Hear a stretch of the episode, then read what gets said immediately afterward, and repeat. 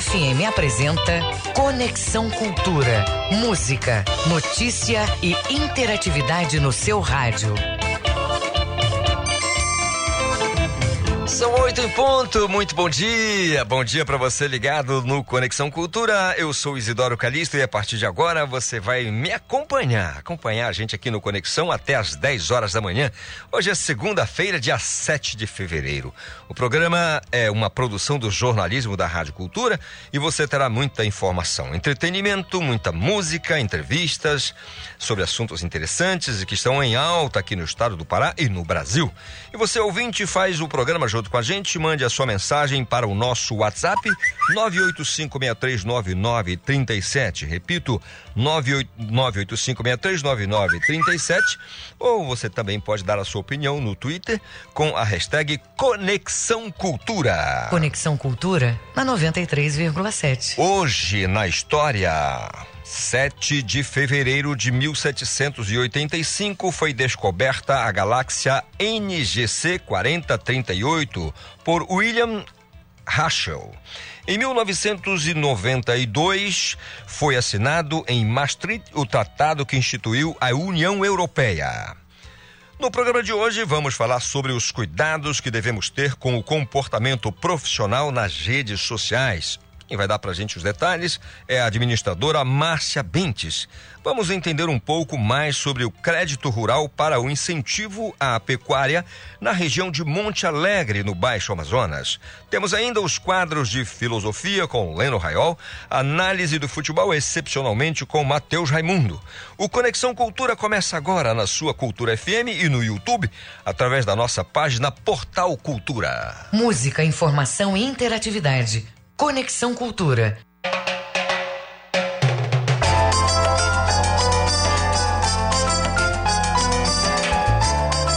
Tudo lembra você, Henrico de Michele e João Gomes. 8 e 1. Tudo lembra você, a foto no outdoor,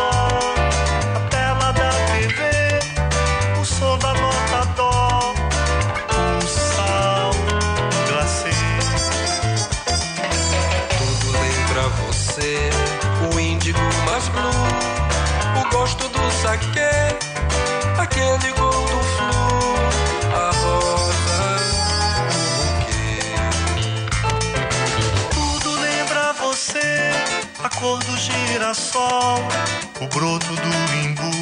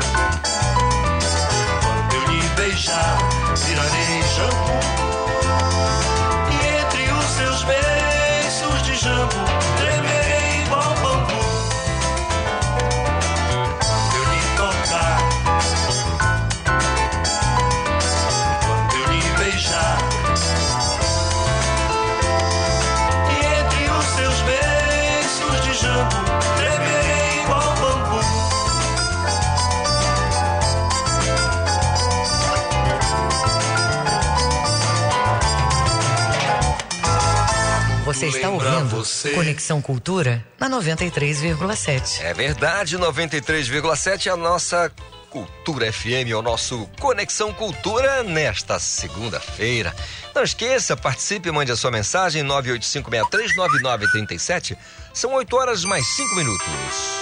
O trânsito na cidade. Trânsito na cidade, eu aciono o meu colega Marcelo Alencar. Bom dia, Marcelo. Bom dia, Isidoro Calixto. A dica vai para quem está saindo de Ananindeua ou está na Augusto Montenegro e pretende dirigir pela Avenida Almirante Barroso. Do segundo Batalhão de Infantaria de Selva até nas imediações da Travessa Mauriti, o trânsito está completamente travado, muito complicado. A velocidade máxima que os veículos conseguem se movimentar é de até 10 km por hora, né? Aquela famosa acelerada de leve só para sair do lugar, depois volta a travar novamente.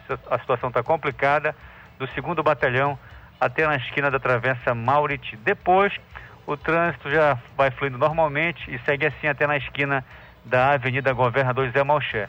É, Calixto, no fluxo contrário, ele está leve e moderado. Está leve até nas imediações ali é, do Centro de, de Excelência do Serviço Militar, próximo da passagem Matilde. Depois ele já fica é, moderado, com velocidade média de até 25 km por hora e vai seguindo assim até na esquina do entroncamento. Quem for dirigir pela Avenida Tavares Bastos tem trânsito intenso com velocidade média de até 8 km por hora. A Avenida Pedro Álvares Cabral, a movimentação eh, de veículos transita aí eh, com velocidade média de até 24 km por hora. Quem for passar agora pela manhã pela Avenida João Paulo II, no sentido do viaduto do Coqueiro para eh, a Avenida Ceará, vai encontrar trânsito intenso com velocidade média de até 13 km por hora. O trânsito sempre fica mais intenso, principalmente, você sabe, né, Caio? Se você é motorista A e B, carteira A e B, sabe que geralmente essa intensidade, essa complicação do trânsito se apresenta geralmente eh, na- das imediações do Parque Ambiental do Utinga até na esquina da Avenida Doutor Freitas. Aí ele fica moderado e vai seguindo moderado até nas imediações ali da travessa do Chaco. Aí depois ele volta a ficar um pouquinho complicado e segue novamente moderado até na esquina da Avenida Ceará. No fluxo contrário da Avenida João Paulo II, a gente já observa aqui pelo mapa do Waze que o trânsito está moderado, vai seguindo tranquilo assim, moderado até no viaduto do Coqueiro com velocidade média de no máximo até 40 km por hora. Mas a gente eh, volta a lembrar, dá um toque muito sutil, respeitoso e bastante eh, sucinto né, aos motoristas que tomem muito cuidado com eh, a velocidade que eles dirigem os seus veículos. Muitos acidentes, Calixto. Muitos acidentes de trânsito na capital paraense. Inclusive, eh, neste domingo a gente eh, registrou um acidente de grave proporções ali na Avenida Iamada, né? ali no bairro do Parque Verde.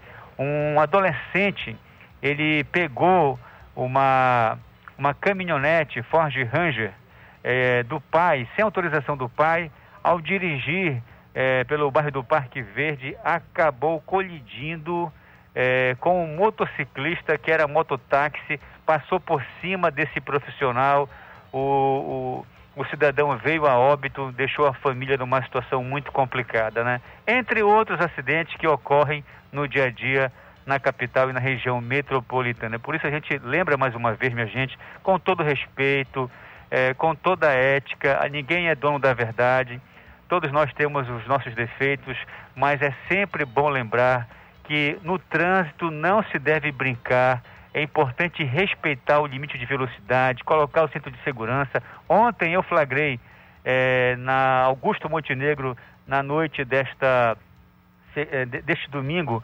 um, um motociclista sem capacete, ele colidiu com outro motociclista. Só para você ter uma ideia, Calixto, sabe aonde foi a, colisão entre as duas motocicletas?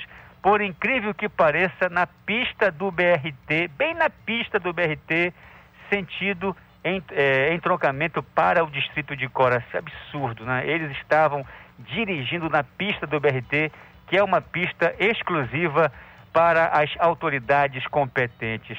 E o ônibus também do BRT, ambulâncias, é, carros oficiais, principalmente os carros da Polícia Militar, Polícia Civil, essa pista é exclusiva para esse segmento. E esses dois motociclistas colidiram nessa pista. Um deles estava sem capacete, sem habilitação. Meu Deus do céu, gente, bora realmente colocar em prática aquilo que nós aprendemos na autoescola.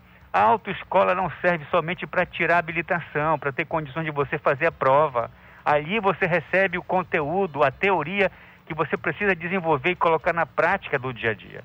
Tá certo? Daqui a pouco a gente volta com você, Calixto, trazendo mais informações passo a passo do trânsito na capital e região metropolitana. Segue com você aí no comando do Conexão. Obrigado, Marcelo Alencar, pelas informações do trânsito na cidade. Agora são 8 horas mais 10 minutos. Segunda-feira, o nosso Conexão Cultura, você sabe, traz o nosso quadro de filosofia. Lennon Raiol traz aqui muita informação, dicas importantes para a nossa semana. Bom dia, Lennon. Bom dia, Isidoro Calixto. Bom dia, ouvintes do Conexão Cultura. Eu sou Lennon Raiol, filósofo da Nova Acrópole.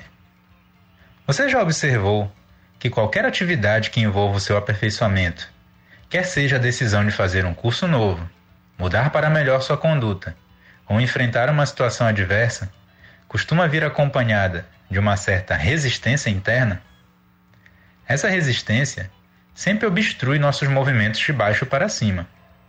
Aparece quando queremos seguir nosso coração e sentimos um medo paralisante. É um tipo de autossabotagem. E muitas vezes os nossos amigos, parentes e até comunidades inteiras fazem um pacto silencioso de permanecerem afundados no mesmo lamaçal em que todos se sentem confortáveis. Você, ao assumir o compromisso de crescer perante a si mesmo, vai inevitavelmente ser obrigado a navegar em águas desconhecidas, a explorar aspectos da sua própria alma aos quais hoje você não tem consciência. Entretanto, esse medo é proporcional à intensa realização e felicidade que advém do fato de você estar sendo você mesmo. Para vencer essa resistência, uma das coisas mais importantes é começar a agir com regularidade. Muitas vezes queremos que as coisas mudem como um passe de mágica, mas isso nunca é assim. Entretanto, se nos dispomos a fazer com disciplina uma pequena ação, algo misterioso começa a acontecer. Nesse momento, parece que a natureza inicia a ativação de uma série de mecanismos que fazem as coisas irem dando certo. As ideias surgem, os aliados colaboram e as circunstâncias se alinham. Nós nos tornamos como um imã que atrai o ferro. Nosso destino nessa vida não é nos convertermos em alguma criação imaginária, mas sim descobrir quem já somos e nos tornarmos cada vez mais o que temos de ser. Ao não exercer esse papel, que única e exclusivamente compete a cada um, você não apenas se torna infeliz, mas também prejudica a todos os demais e a própria vida, pois algo imprescindível deixa de vir à existência. Que cada um dos ouvintes tenha hoje uma boa batalha contra as suas resistências. Eu sou Lennon Raiol, filósofo da Nova Acrópole Belém. Siga a gente no Facebook, arroba Nova Acrópole Belém. Até a próxima semana. É com vocês, Isidoro. Obrigado ao filósofo Leno Raiolca aí com muita informação pra gente aí, o desenvolvimento da nossa vida, especialmente para o fim de semana, aliás, a semana inteira, o fim de semana e por aí vai, né? Importante é o desenvolvimento, a boa informação. São 8 horas mais 13 minutos, é o nosso Conexão desta segunda-feira e você sabe que pode participar, não esqueça, cadê a sua participação? É 985639937 é o nosso WhatsApp, não esqueça marque a gente com a hashtag Conexão Cultura aí nas redes sociais. Acionando agora a nossa colega Renata Rocha, porque ah, o, o, MEC, né, o Ministério da Educação, reuniu o SISU, o ProUni e o FIES em um único portal de acesso ao ensino superior. Como é que foi essa história? Bom dia, Renata. Bom dia, Calixto. Bom dia, ouvintes do Conexão. É isso. O Ministério da Educação, o MEC, lançou recentemente um portal é, chamado então de Portal Único de Acesso ao Ensino Superior. Esse site reúne informações sobre todos os processos seletivos do Sistema de Seleção Unificada, Programa Universidade para Todos, o ProUni, e o Fundo de Financiamento Estudantil, o FIES. De acordo com informações do MEC, o portal de acesso único faz parte de um projeto do mesmo nome que tem como objetivo segurança digital, modernidade, transparência, participação do usuário, integração, inteligência, monitoramento e economicidade. economicidade. Pelo site lá, então, o candidato vai conseguir acessar as páginas de inscrição de cada um dos três programas, eh, os processos seletivos dos programas para o primeiro semestre, que inclusive já começam agora na próxima semana, dia 15 de fevereiro, que é o, então, o sistema de inscrições do SISU. Em seguida, no dia 22, vão ocorrer as inscrições do ProUni e o FIES começam então com as inscrições no dia 8 de março. Então, todas as informações que forem que o candidato que está inscrito em um desses programas ou que deseja se inscrever em 2022 pode acessar então o site do Ministério da Educação que lá vai estar disponível uh, o link para ser migrado para o portal único de acesso. Eu volto com você, Calixto. É, obrigado, Renata, pela participação e as informações. Portanto, o portal único agora para o ensino superior, de acordo com decisão do Ministério da Educação, do governo federal. São 8 horas mais 15 minutos. Olha, na última sexta-feira, por meio das plataformas digitais de stream e de música e por meio da, de uma live, o biólogo e professor da UFPE, Adriano Furtado, professor da Universidade Federal do Pará, lançou seu primeiro álbum, Farofa de Xirleitão, como a drag celebra seus 24 anos de carreira. As faixas têm participações de Cacau Novaes, olha aí, Raidol, outra lenda, e Jeff Moraes. Bom, agora eu vou ter que tomar uma decisão aqui se eu vou entrevistar o Adriano ou a Shirleytão. É, vou começar com o Adriano. Bom dia, Adriano, tudo bem? Bom dia, Calixto, tudo bom? Tudo e galera em... da Conexão Cultura. Tudo em paz? Tá tudo em paz, sim. Que maravilha, que maravilha. Primeiro me, me, fala quem é o Adriano e depois a gente é, esclarece sobre a, a, a Chileitão. é, o Adriano, é, eu sou professor da UFPA, né, mas eu trabalho lá como professor na área de biologia, mas há, há uns anos eu trabalho como ator também na cidade. Uhum. É, fiz parte por quase 20 anos do grupo Palhaços Trovadores, trabalho com comicidade já tem muito tempo. E nesse período eu andei enveredando pelo rumo das, das artes drag especificamente. Legal, bacana. uma, boa, uma bela história. Aí sim, aí nós tivemos o lançamento de um single chamado Farofa da X Leitão, e aí eu quero saber quem é a drag X Leitão. É, na verdade foi assim, a gente fez um disco inteiro, são nove faixas. É um trabalho autoral, totalmente independente. Fui eu que compus as músicas no estilo da Chileitão, né, no estilo cômico, satírico, é, é, é debochado, engraçado. E aí, para colocar na boca da Chile, então, as coisas do nosso cotidiano, as nossas é, é, é, histórias de amor, de desamor, de cenas engraçadas, coisas que acontecem com todo mundo, levando sempre a nossa musicalidade, tudo por trás disso, tá? Toda a nossa musicalidade, nossa rica cultura paraense, o, o disco mostra essas coisas. Falar da cultura paraense é sensacional. Tem uma é. música muito doida, é isso? É, ah. o título da canção? É, é, é, só um santinho, Calixto, só um santinho. É, vou ter que passar o telefone aqui para outra pessoa. Bom dia, galera da. Oi, então, galera da Rádio Cultura. Agora, Chileitão. Agora, Chileitão. Bom dia, Chileitão. Tudo bem? Bom dia, tá bem. Você, Neném, tá bem? Tudo lindo, tudo belo, tudo coisa verde e amarelo. Mais, coisa mais linda pessoalmente. Olha, tô encantada. Vocês não têm noção como é que é aqui, gente. Olha, um beijo pra minha amiga Lutinha, viu? Aí da rádio, que é maravilha. A, rainha, a rainha do samba. É, é mesmo que eu tava sambando com ela ontem. É, olha aí. Ontem, ontem, ontem a gente tava sambando. Sim, meu amor, muito doida sou eu, mano. Sou então, eu, meu amigo. Então vamos eu. ouvir, então vamos ouvir. Muito doida? Bora, tu, vai, tu vai tocar minha música? Vamos Ai, tocar. Mamãe, liga o rádio. Liga o rádio que eu tô na rádio. Vamos ouvir.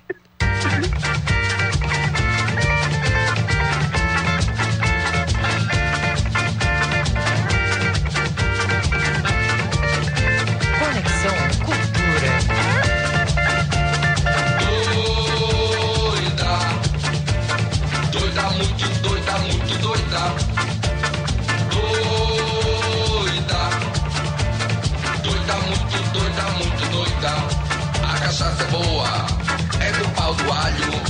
Aqui mesmo eu vivo, aqui mesmo eu caio. A cachaça é boa, é do pau do alho. Aqui mesmo eu bebo, aqui mesmo eu caio me deixa doida. Doida, muito doida, muito doida. Doida, doida, muito doida, muito doida. A fumaça é boa, da casca do alho. Mesmo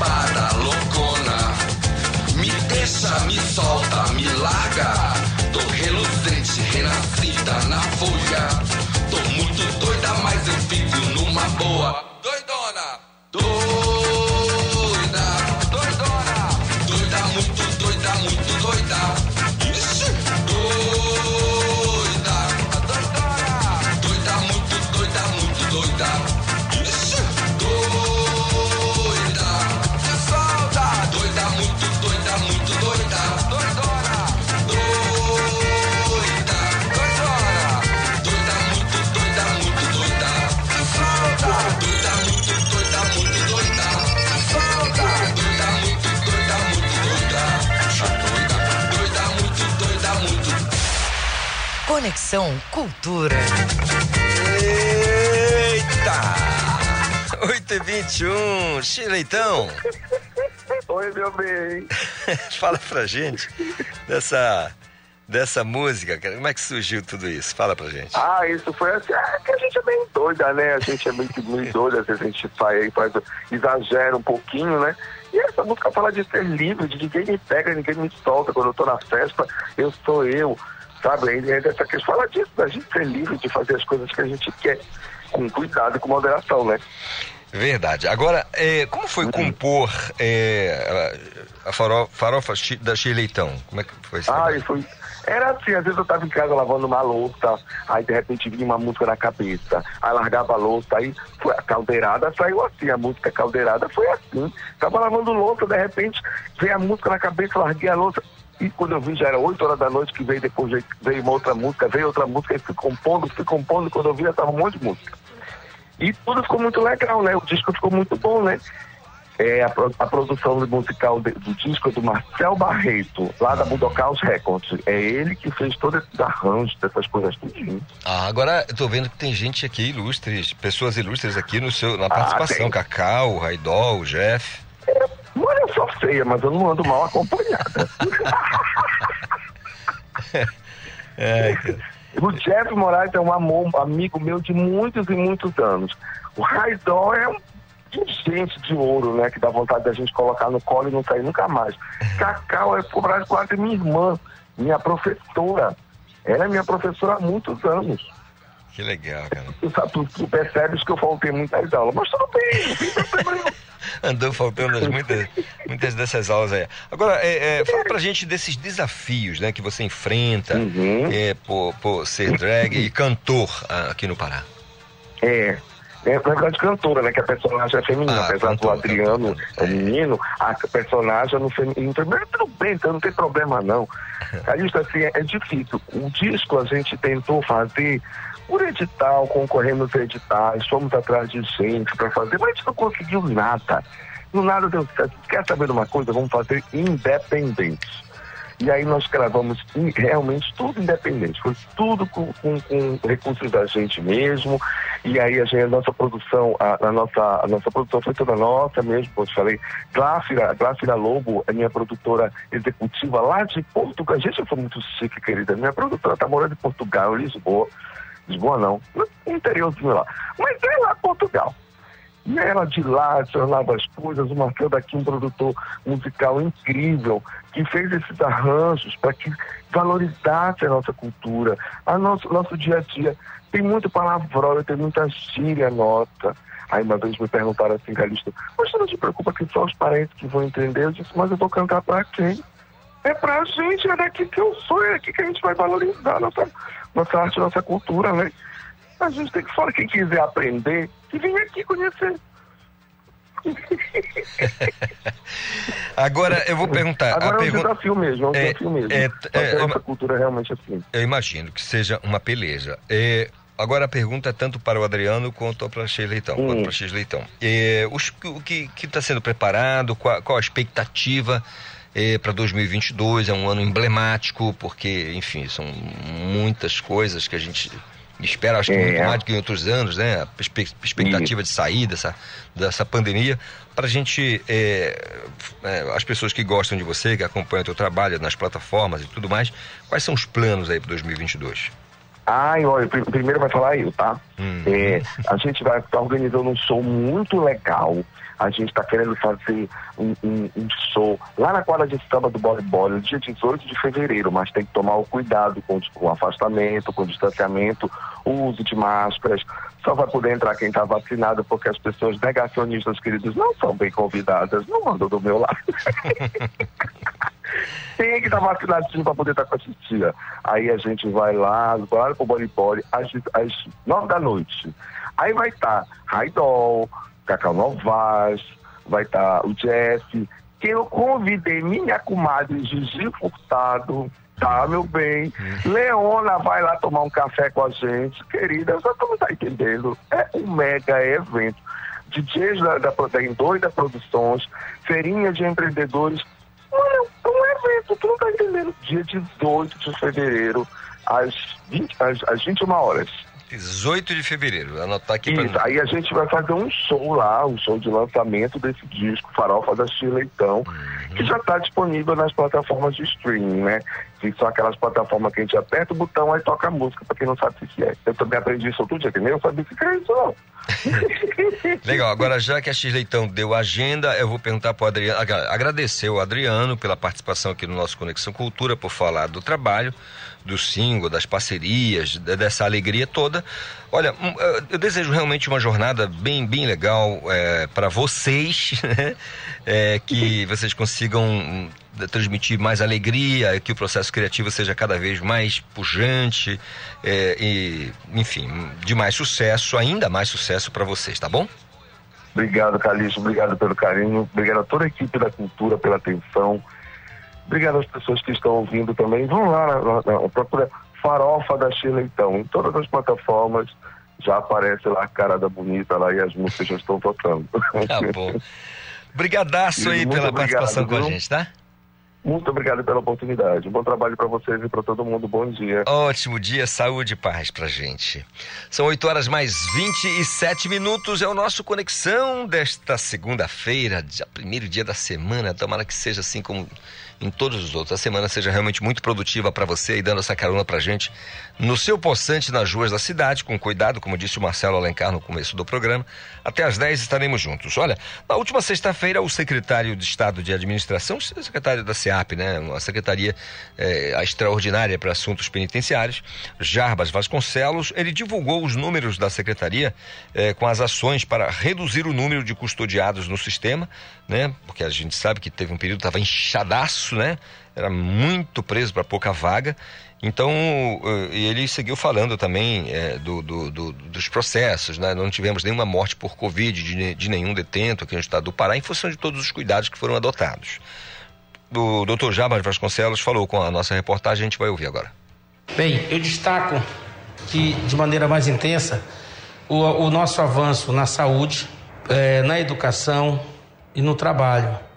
Eu acho que os dados que mostram que nós envolvemos hoje um contingente cada vez mais crescente de presos com atividade de trabalho eh, e, trabalho e atividade de educação e, ao mesmo tempo, nós diminuímos todos os adoecimentos existentes dentro do cárcere com um atendimento eh, à saúde satisfatório, como nós vimos no número de atendimento, mais de 448 mil atendimentos médicos de enfermagem no ano para 15 mil presos. É Como né, o preso fosse atendido é, muitas vezes durante o ano. Claro que mais presos são atendidos mais do que o outro, um é mais do que o outro, mas se você for fazer uma média, essa média é muito alta, né?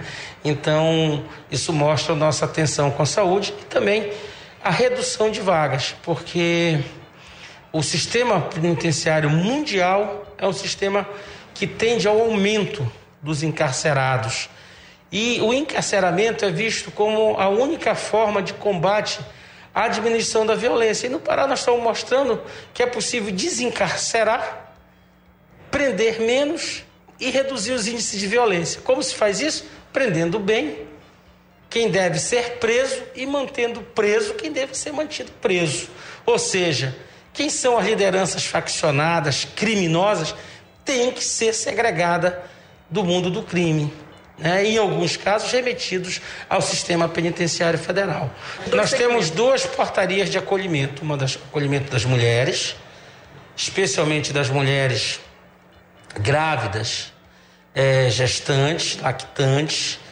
Construímos uma unidade materna infantil muito humanizada, bem estruturada, moderna, onde as mães encarceradas podem ficar com seus filhos até um ano de idade, se for o caso, até mais, a depender da opinião livre e autônoma da nossa assistência biopsicossocial.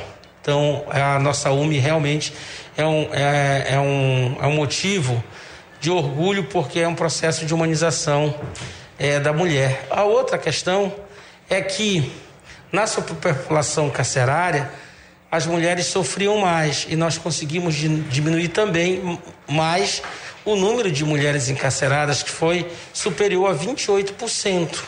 Portanto, diminuímos bastante a população carcerária feminina, e isso é importante. E do ponto de vista do LGBTQI, o grande desafio que esses números mostram é que havia uma invisibilidade dessa população, porque numa unidade prisional dominada inteiramente pelo crime, não tem espaço, ou quase não tem espaço, para a, o, o, reconhecimento de gênero, da diversidade de gênero.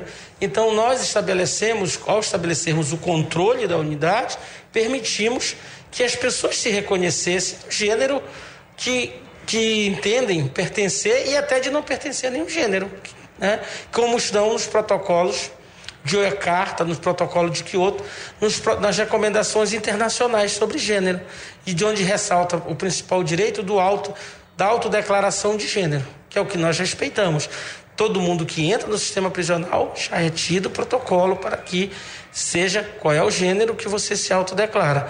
E nós respeitamos isso e o tratamento, inclusive, do nosso protocolo é diferente de acordo com essa autodeclaração. Respeitamos o nome social, emitimos identidade social, tratamos, procuramos treinar e capacitar os nossos policiais penais e nossos servidores para gerirem e darem conta dessa diversidade. Tá, então a palavra do titular da SEAP, doutor Jarbas Vasconcelos. Agora 9 e 8 e 31, perdão, 8 e 31, nada de acabar com amanhã, Ricardista. 8 e 31 a gente volta já já. Estamos apresentando Conexão Cultura.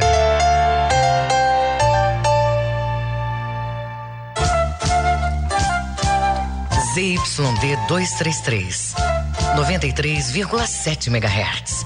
Rádio Cultura FM, uma emissora da Rede Cultura de Comunicação. Fundação Paraense de Rádio Difusão, Rua dos Pariquis, 3318. Base operacional, Avenida Almirante Barroso, 735. Berlim, Pará, Amazônia, Brasil parte da Rádio Cultura, seja nosso repórter. Grave seu áudio com informações da movimentação do trânsito e mande para o nosso WhatsApp 985639937.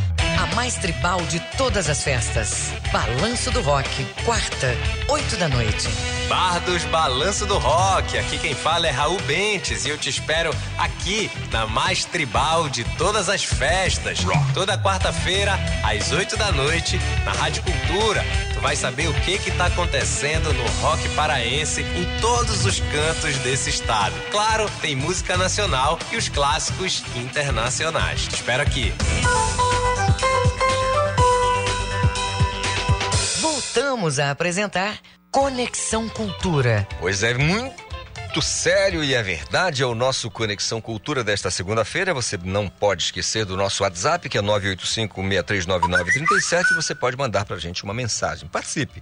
Também você pode marcar a gente com a hashtag Conexão Cultura, porque estamos ao vivo no YouTube pelo canal Portal Cultura.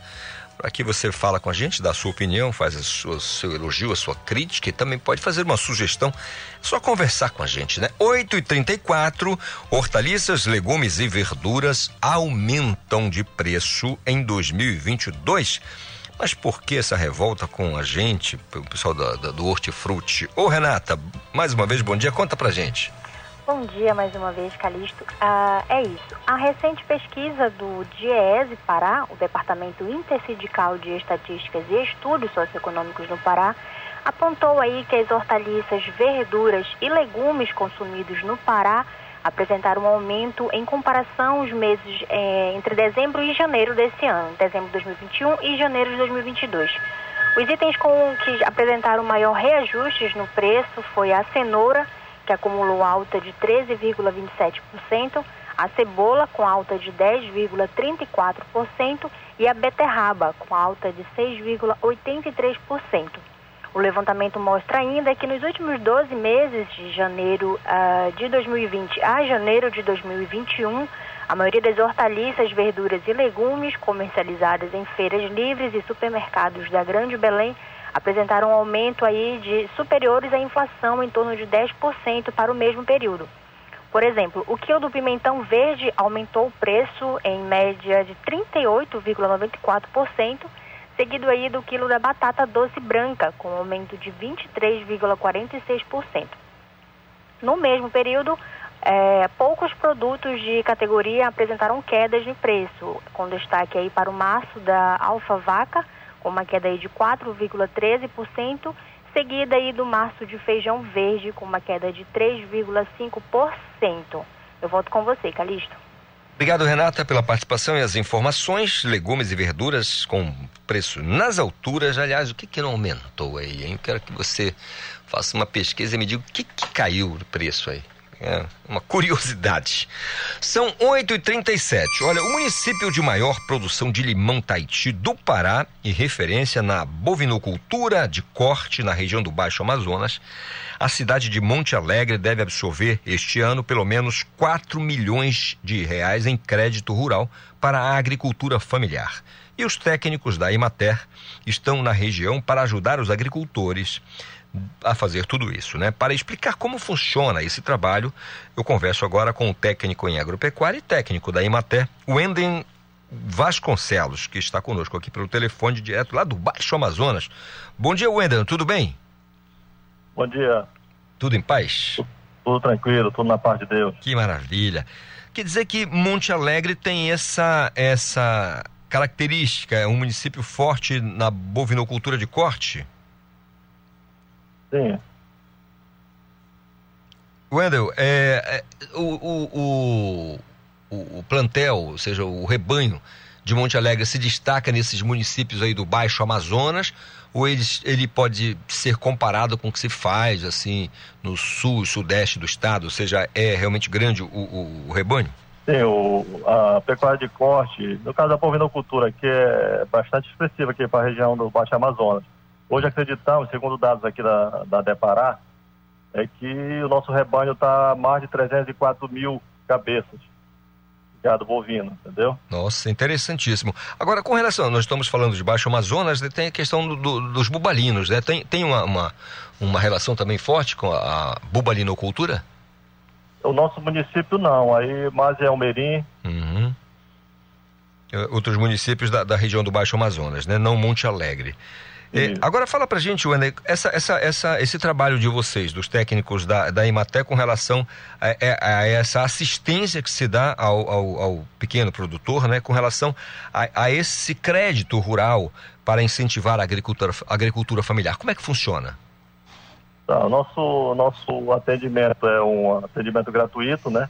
É uma forma de assistência técnica a agricultura familiar, a família no todo, é, no qual apoiamos várias atividades Dentre elas, o, a pecuária, que no caso nossa aqui o forte é a pecuária de corte, né, com incentivo a, ao melhoramento genético e melhor utilização da pastagem, como também a principal aqui também nossa outra atividade, que é o limão Tahiti, é com custeio para, para a cultura. Muito bom. Essa, essa, essa questão da, da produção de, de, limão, assim como, como também da, da do, do, do, bovino de corte, é, é uma produção que normalmente vai para que, que regiões? Aí para a região do Baixo Amazonas, uh, Tapajós, é, é o, o, consumido basicamente aí na região? Não, nosso, nosso rebanho aqui praticamente é, 90% dele é para exportação, vai para vários estados, vai até para fora do país, né? E o nosso limão é 90, mais 95% é destinado ao, ao município de, de Manaus, no Amazonas. Entendido. É, vai para a capital do Amazonas, né? Bem legal. Agora, é, o, município de Monte Alegre, com relação à agricultura familiar, é, como é que você, que é, é, do ramo, que é da área, é, é, é, um setor que tem crescido, ou seja, a agricultura familiar tem se desenvolvido em Monte Alegre? Sim, é, é bem desenvolvido, porque na, na realidade é, é a base né, da, da nossa produção aqui, é da agricultura familiar. É, o nosso município, por característica própria, é, por determinar solos férteis e, e o domínio aqui da, das atividades, é, o, o, uso da mão de obra familiar é bem presente aqui. Entendeu? Muito superior à atividade é, empresarial. É, eu posso imaginar. Agora, Wender, é, qual, qual, é a relação, a parceria? Porque eu imagino que essa questão do crédito rural, que a gente está se referindo aqui, tem a ver com o Banco da Amazônia, né? Sim, a gente tem é, Banco da Amazônia, também temos com o Banco do Brasil. Uhum. São os dois bancos hoje que a gente está operando, mas a gente também é credenciado junto ao, junto ao Banco do Estado, né, do Pará, do Pará, é, mas que ainda não efetivamos propostas, devido a, a pouca demanda por parte dos produtores que se enquadram é, nas linhas de crédito que o Banpará disponibiliza. É, Wander, é, quais são os critérios básicos, então, para que a pessoa, um agricultor familiar, faça jus, então, a esse, esse crédito rural? É, o primeiro passo é o produtor ele se enquadrar é, como agricultor familiar, que é recebendo o ADAP, que é a Declaração de Aptidão ao PRONAF. Quando ele comprova que ele é um agricultor familiar, é, mediante ADAP, ele acessa as políticas públicas do governo, é, tanto o crédito rural como outras outros benefícios que eles têm direito. Eu entendo. Agora, no caso da, da bovinocultura do Baixo Amazonas, o, o, trabalho de vocês, por exemplo, já se fala, quer dizer, já se fala, não, que é uma coisa que não é tão recente, é, é desenvolvido, por exemplo, é, trabalhos no sentido de inseminação, por exemplo, fertilização in vitro, isso existe na região? Não, aqui o que a gente trabalha é mais aquela questão de introdução de, é, de, de matrizes reprodutores de melhor linhagem. Entendi. É, e aqui para a agricultura familiar, devido ao custo, né, a gente consegue fazer o financiamento por reprodutor de é, PO, é, puro de origem, né, uhum. e com matrizes de melhoramento genético já é, bem reconhecido. É, quanto à questão de inseminação, é, a gente já não trabalha aqui com escritório ainda, né? Mas a gente tem no município pessoas que trabalham já com IATF, entendeu? Um, já bem mais avançado, é, é, caracterizando, tanto é que hoje a gente reconhece aqui, em visão de campo, que o nosso rebanho bovino ele vem crescendo a cada dia no padrão genético, vem melhorando o padrão genético, é que tempos atrás a gente não via, porque o produtor ele não tinha essa visão de que ele não precisava de quantidade, sim de qualidade no seu, no seu seus animais. Uhum. É, que eles estão vendo melhores preços, é, a gente vê aqui é, caminhões é, vindo aí do Mato Grosso buscar é, pegar nosso boi aqui, boi em pé, para levar para exportação. Entendo. Wendel, agora, é, com relação, uma curiosidade aqui com relação à, à agricultura familiar, é, aqui com relação, ficou bem claro para a gente aqui a questão da, da, dos bovinos, né, é, bovinocultura de corte, portanto, 90%, como você disse, sai para outros estados e tudo mais, bem interessante. Agora, com relação ao solo, é, é agricultável para quase tudo, o que, que é o carro-chefe? Você falou aqui do limão, mas é, vamos falar aqui das coisas mais comuns, como mandioca, arroz, feijão. O que, que, que, que é, é, a agricultura familiar tem produzido legal, assim mesmo, que dá para dizer, poxa, aqui produz bem, não precisa fazer muito esforço? Não, certo. Aqui por ter solos bons, né, por fertilidade, a gente produz de tudo. A agricultura familiar, a mandioca, na realidade, aqui para nós, é, nós temos mais de 6 mil hectares de, de, de mandioca plantada. É, isso aí é tudo da, mão é, da agricultura familiar.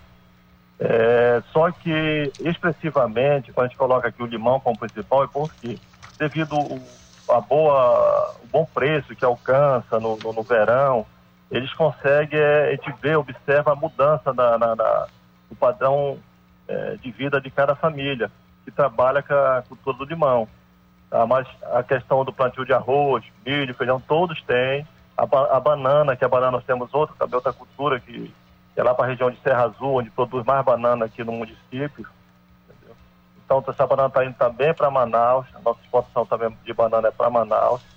É, então, aqui a agricultura no todo, ela é bem diversificada. Que legal. Wendel, olha, eu quero agradecer por essa conversa, por esse papo aqui no nosso Conexão Cultura. É, parabenizar vocês da Imaté pelo trabalho desenvolvido aí junto aos agricultores familiar do município de Monte Alegre e toda a região, porque acaba tendo, né?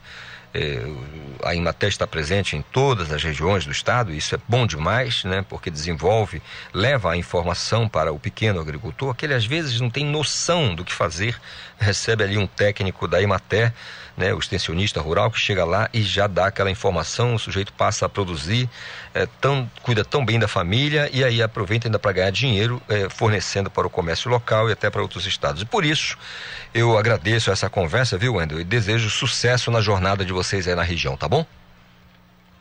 Tá certo. Muito obrigado, Calixto e ouvinte da Rádio Cultura. E Monte Alegre está aqui de portas abertas para recebê-los. Muito legal. Monte Alegre é uma cidade muito bacana, que tem cidade alta e cidade baixa lá em Monte Alegre.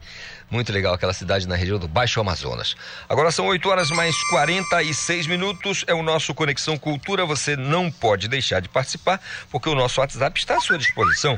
985639937. 8h46. A Universidade do Estado do Pará promove pesquisa para investigar qualidade de saúde de pessoas transexuais. Ronald Souza. O grupo de pesquisa, desenvolvimento e reabilitação na Amazônia da Faculdade de Fisioterapia da UEPA iniciou uma pesquisa pelo meio virtual com a população transexual com o objetivo de conhecer a saúde urinária desse grupo.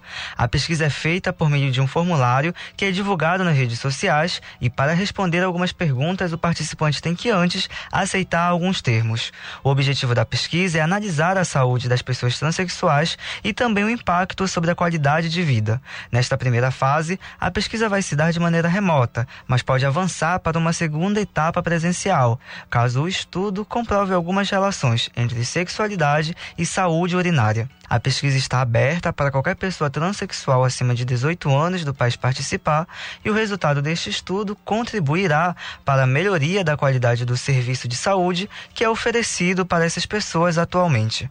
Com supervisão do jornalista Felipe Feitosa, Ronald Souza para o Conexão Cultura. Obrigado, Ronald Souza, pela participação e as informações. Anote aí, não perca o seu tempo. São 8 horas mais 48 minutos. Cidades que menos vacinaram contra a Covid-19 no Brasil, acreditem, estão aqui no estado do Pará. Isso é, foi apontado aí pela Fiocruz. As informações com quem está ao meu lado aqui nesta segunda-feira, Yuri Siqueira. Bom dia. Bom dia, Calixto. Bom dia, ouvinte do Conexão Cultura. Calixto, um levantamento da Fiocruz que leva em consideração dados do Ministério da Saúde mostra que São Félix do Xingu, no sudeste do Pará, é o município brasileiro com menos vacinados no Brasil. Das 10 cidades brasileiras com menor percentual de vacinados, quatro estão no estado paraense. Entre elas estão São Félix do Xingu, Santana do Araguaia, Cumaru do Norte e Placas. Os dados foram confirmados pelo pesquisador da Fiocruz, Diego Xavier. Agora é muito importante, São Félix do Xingu, algumas comunidades ficam a longa distância de unidades de saúde e a cidade tem pouco mais de 130 mil moradores. Segundo a Secretaria Municipal de Saúde de São Félix, as notícias falsas sobre a vacinação têm atrapalhado a campanha e feito com que o índice esteja baixo. Ainda segundo ele, o número do site do Ministério da Saúde está desatualizado. Já a Prefeitura de Santana do Araguaia informou por meio da assessoria de imprensa que tem realizado campanhas constantes com a população e que as notícias falsas também acabam atrapalhando para que todo o público-alvo procure os pontos de imunização contra a Covid-19. A Prefeitura de Placas informou que o índice de vacinação está em 31,59% e que o número de 29% informado pelo Ministério da Saúde está equivocado. Em nota, a Prefeitura informou que ações têm sido realizadas para levar dose de vacina a toda a população e que campanhas de conscientização sobre a importância da vacinação contra a Covid são feitas na cidade. É, ainda notícias falsas, é, Calixto, tem sido um grande problema no interior do nosso estado. É um problema seríssimo, né? A questão da fake news. As pessoas, pior que fazem de maldade mesmo, não é nem que desinformação, não. Às vezes o sujeito, ele sabe que aquela informação não é legal, que está errado, mas ele faz questão de passar adiante porque o objetivo dele é desinformar. Isso é muito triste porque envolve a questão da saúde pública, né? Às vezes a pessoa está num leito de hospital por causa de uma notícia falsa. Exatamente. Isso é muito triste. 8 horas mais 50 minutos. Olha, gente, a SEMEC, que é a Secretaria de Secretaria Municipal né, de Educação da capital, diz que ainda tem vagas para matrículas na rede municipal.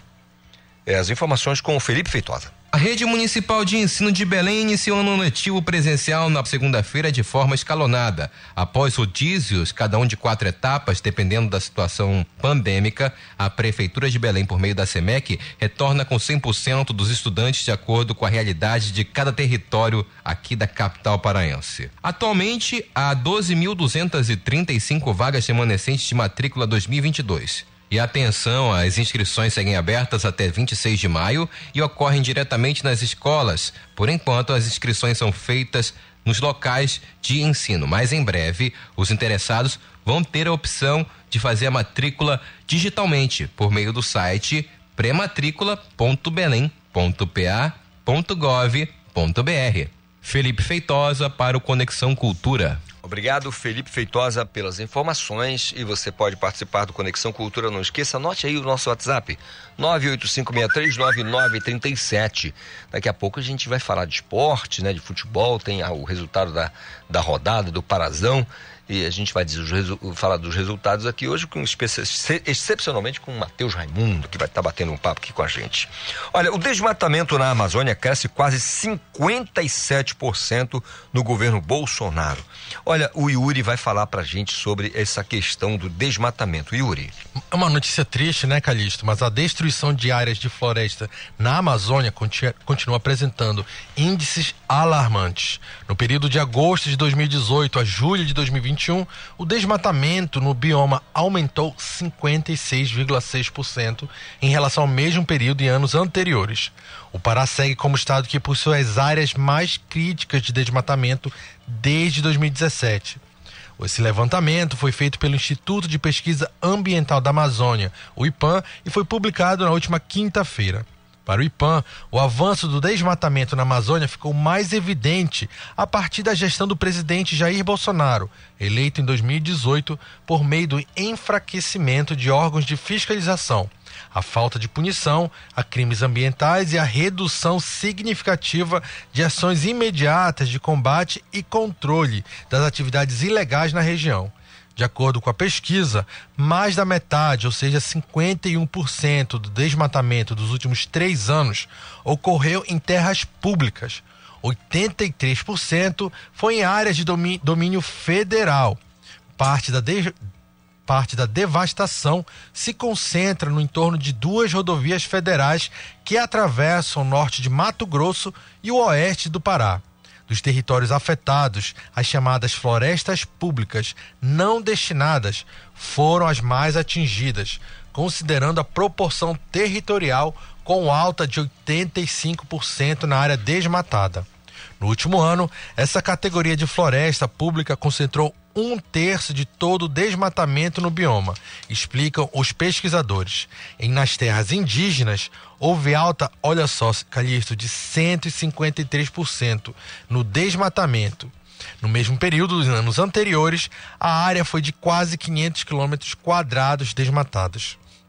Essa informação é uma informação muito triste para o nosso estado, né, Calixto? É ruim demais, né? A questão do desmatamento. E a gente está vendo aí cada vez mais a luta da, da, das populações indígenas para não ter o seu território invadido, é, a, a, despeito de do que pode acontecer com o desenvolvimento, a exploração de ouro, e, a, o, o cultivo de algumas lavouras e também a criação de gado vai fazendo as pessoas invadirem essas, essas áreas. Agora tem tantas outras né, áreas que estão aí que poderiam ser utilizadas, mas parece que há um interesse específico é, nessas áreas. E a questão do desmatamento, então, é uma coisa, hum, meu Deus, é de uma.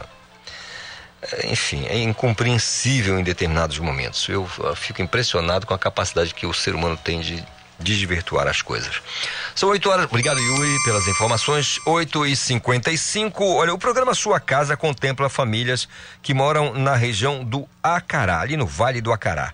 As informações com Igor Oliveira. Bom dia, Igor. Oi, Calixto, bom dia para você, bom dia aos ouvintes do Conexão Cultura. É exatamente, Calixto, no último, no nordeste do estado, mais precisamente no município de Acará, o governador Helder Barbalho e o presidente da Coab, Orlando Reis, entregaram no último sábado cheques do programa Sua Casa para famílias moradoras do município.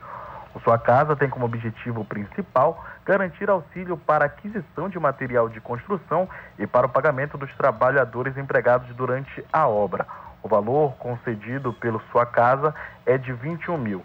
Os interessados em se cadastrar no programa podem ligar para o número DDD 91 3214 8533 ou para 3214 8400. É um benefício muito importante para a população, Calixto, que vem aí recebendo, e felicidade para esses moradores do Acará que foram contemplados aí com sua casa. Eu estou aqui direto da redação do Rádio Jornalismo. Volto com você aí no estúdio do Conexão Cultura. Obrigado, Igor, pela participação e as informações. Portanto, aí o programa Sua Casa contemplando famílias da região do Vale do Acará, especificamente no município de Acará, que fica aqui. Você pode pegar a alça viária, Rapidola, você está lá. É um município não tão longe, não tão distante da capital. São 8 horas mais 56 minutos, reforçando aqui para vocês, é, nossos queridos ouvintes do Conexão Cultura, porque hortifrutis estão mais caros aqui na capital. Isabelle Risuênio. De acordo com o Diese Pará, o ano de 2022 iniciou com a maioria dos produtos de horte com alta nos preços. Em janeiro, o destaque foi para os seguintes produtos: cenoura com uma alta de 13,27%, seguida da cebola com 10,34% e da beterraba com 6,83%. Neste mês, entretanto, alguns produtos também apresentaram um recuo nos seus valores, como o maço da alfavaca, com uma queda de 4,13%, seguida do maço do feijão verde, com 3,05%, e do maço da cebolinha, com 2,92%. Já nos últimos 12 meses, os maiores reajustes de preços ocorreram no quilo do pimentão verde, que apresentou uma alta acumulada de 38,94%, seguido do quilo da batata doce branca, com 23,46%, e da batata doce rosa, com 20,16%. E os produtos que mais apresentaram recuo foram o quilo da batata lavada, com queda de 9,70%, seguida do maço do feijão verde, com 4,50%,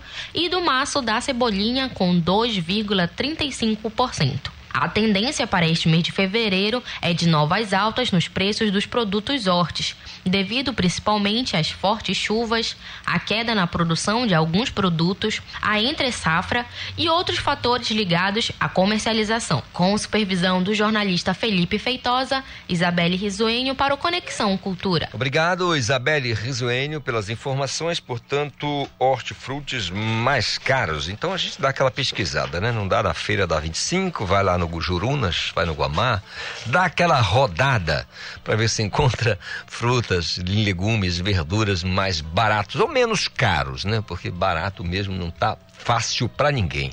Agora, 8h59, intervalo, a gente volta já já. Estamos apresentando Conexão Cultura.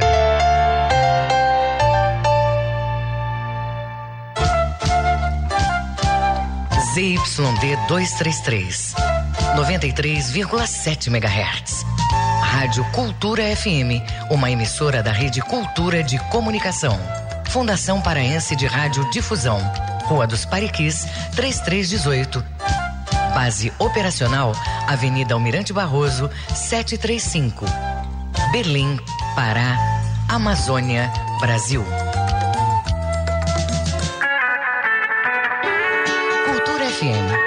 Você ouve música popular paraense. Me dá o teu sorriso que eu te dou o meu. Segura minha mão. Música popular brasileira. Deixa eu ver sua alma, a epiderme da alma. Cultura FM 93,7. Deixa eu tocar sua alma. Alma, alma. O papo é música. Feira do Som.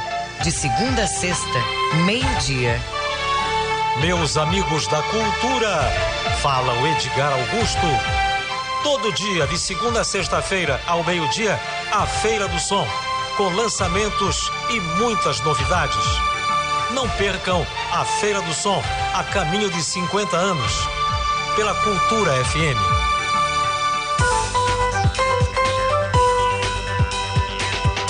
Voltamos a apresentar Conexão Cultura. É isso, voltamos a apresentar o nosso Conexão Cultura e você pode participar, não esqueça, 985639937, viu? Segunda-feira, tá legal a sua segunda-feira? Tá tranquila? Produtiva? Tomara que siga assim até o fim do dia. Nove horas mais um minutinho, o Jornal da Cultura está de volta, gente. O maior jornal do estado volta hoje na tela da TV Cultura. E o nosso querido colega Kelvis Ranieri, jornalista, está aqui conosco, é o coordenador, vai, vai, vai falar pra gente desse retorno. Bom dia, Kelvis, tudo bem? Bom dia, Calixto. Tudo, em Tudo bem? Bom dia aos nossos ouvintes, queridos e queridas do Conexão Cultura. Tô em casa, né? Casa, você é da casa, bancada. Gosto muito da Rádio Cultura. Olha, Calixto, eu já quero agradecer aqui ao Reginaldo e o Yuri, nossos produtores aqui do É. programa, pela água, pelo café, Não, a Sérgio também. é- Nossa, me senti assim um convidado. Top 10. Nossa, pelo amor de cara Deus. sabe tudo mesmo. Olha, essa produção aí é maravilhosa, viu? O, o Siqueira ali, né? é Fora de série. Kelvis, o, o jornal eh, volta, eh, fico imaginando a estrutura, novos estúdios, como é que Sim, sim, sim. Calixto, a gente passou por um momento complicado. Isso a nível de mundo, com a primeira onda da pandemia, depois veio a segunda onda. E aqui na TV Cultura, a exemplo da Funtelpa de modo geral, nós tivemos que se adaptar a esse novo momento. E aí, devido à questão de muitas pessoas doentes e a preocupação, os protocolos, a gente resolveu tirar, eh, em, em parte, né, a- o jornal Cultura do Ar. Falo em parte porque nós criamos o Cultura da Hora, que né, de meia e meia Dá a hora, notícia, né? todos os intervalos, a gente está ali de olho em tempo real na notícia e a notícia está sendo propagada para os nossos telespectadores. Mas o Jornal Cultura, e a gente já tinha um projeto de reformular esse jornal com um novo estúdio, uma nova proposta, e a gente foi construindo nesse período também. E se passaram esse tempo todo e agora sim a gente hoje começa uma nova etapa, uma nova era, um novo momento no jornalismo da TV Cultura com a volta do Jornal Cultura, o novo Jornal Cultura, com esse formato diferenciado, que a gente está muito na expectativa, muito feliz para começar a partir de hoje. Legal, Kelvis. Agora sim, tem uma. É, é, o formato assim, a gente vai ter aquela questão da bancada ali mesmo? É, Não. fala do pessoal. É que vai ser em pé o jornal. A novidade já. Você tá vendo aí? Quem é? não chora no mama, né? Não Aquele ditado. Você É, falou, o Yuri foi lá, trouxe café com leite agora. Isso aí já é puxação de saco, eu acho. Tô brincando. Pois é, Calito. Então a novidade para a gente já deixar o telespectador já na, sabe, na expectativa é que teremos um casal apresentando. A exemplo do passado, já tivemos também eh, um casal apresentando o Jornal Cultura. A gente vai ter novamente voltando então esse casal, no caso o Felipe Fernando, que é o nosso apresentador oficial do jornal, e Estamos trazendo a Ana Paula Mello, jornalista, né, repórter, apresentadora, que já está no time do jornalismo da TV Cultura e vai ser a nossa apresentadora do jornal junto com o Felipe. Além disso, eu não posso falar muitas coisas É, porque. é muito spoiler, né? É, mas assim, nós estamos muito focados. Agora há pouco, ouvindo é, o bate-papo seu com o Yuri falando de fake news e, enfim, outras situações que infelizmente nós estamos vivenciando no dia a dia e nesse momento de pandemia ainda a gente veio para esse lado obscuro né, de alguns grupos de comunicação no sentido, quando eu falo grupos, é pessoas mesmo, uma, duas, três, ou uma empresa dedicada a propagar fake news. Às vezes estão organizados pra Isso, né? e cabe, eu acho, ao bom jornalismo e graças a Deus eu me sinto muito feliz em fazer parte do jornalismo da Funtelpa de modo geral, porque aqui tem tradição. Por exemplo, o Jornal Cultura, quantos outros profissionais estão hoje no mercado de trabalho com uma vasta experiência que passaram estagiando ou trabalhando aqui, que hoje estão em outras empresas.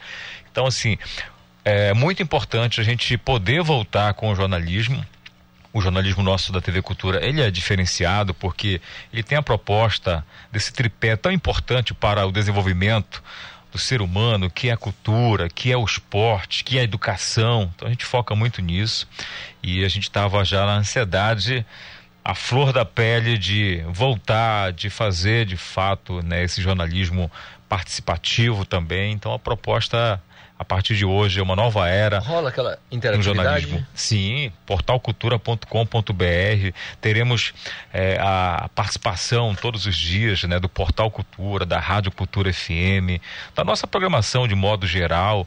E isso é muito importante porque a gente converge hoje. Hoje você está aqui na rádio, mas muita gente está assistindo você, os Acompanhando, entrevistados, está nos vendo agora. Então, dá essa possibilidade de você colocar a partir da internet, do Portal Cultura, mundo afora, a nossa informação, a nossa boa notícia, como eu disse, a nossa responsabilidade de combater esse fake news que hoje é colocado, de mostrar um outro lado, uma nova forma de né, propagar a informação com cuidado, com calma, com transparência, ouvindo todas as partes e de uma maneira mais leve, porque tem tanta coisa pesada por aí, É, então a gente né? é, coloca essa, essa proposta diferente e esperamos agradar aquelas pessoas que gostam do bom jornalismo. O horário permanece? Que é o? Seis e meia, Meia. até às sete, meia hora de informação de conteúdo jornalístico, ao vivo, interativo, como você acabou de falar também, perguntar. Aí eu pergunto, a questão do Cultura da Hora, ele permanece?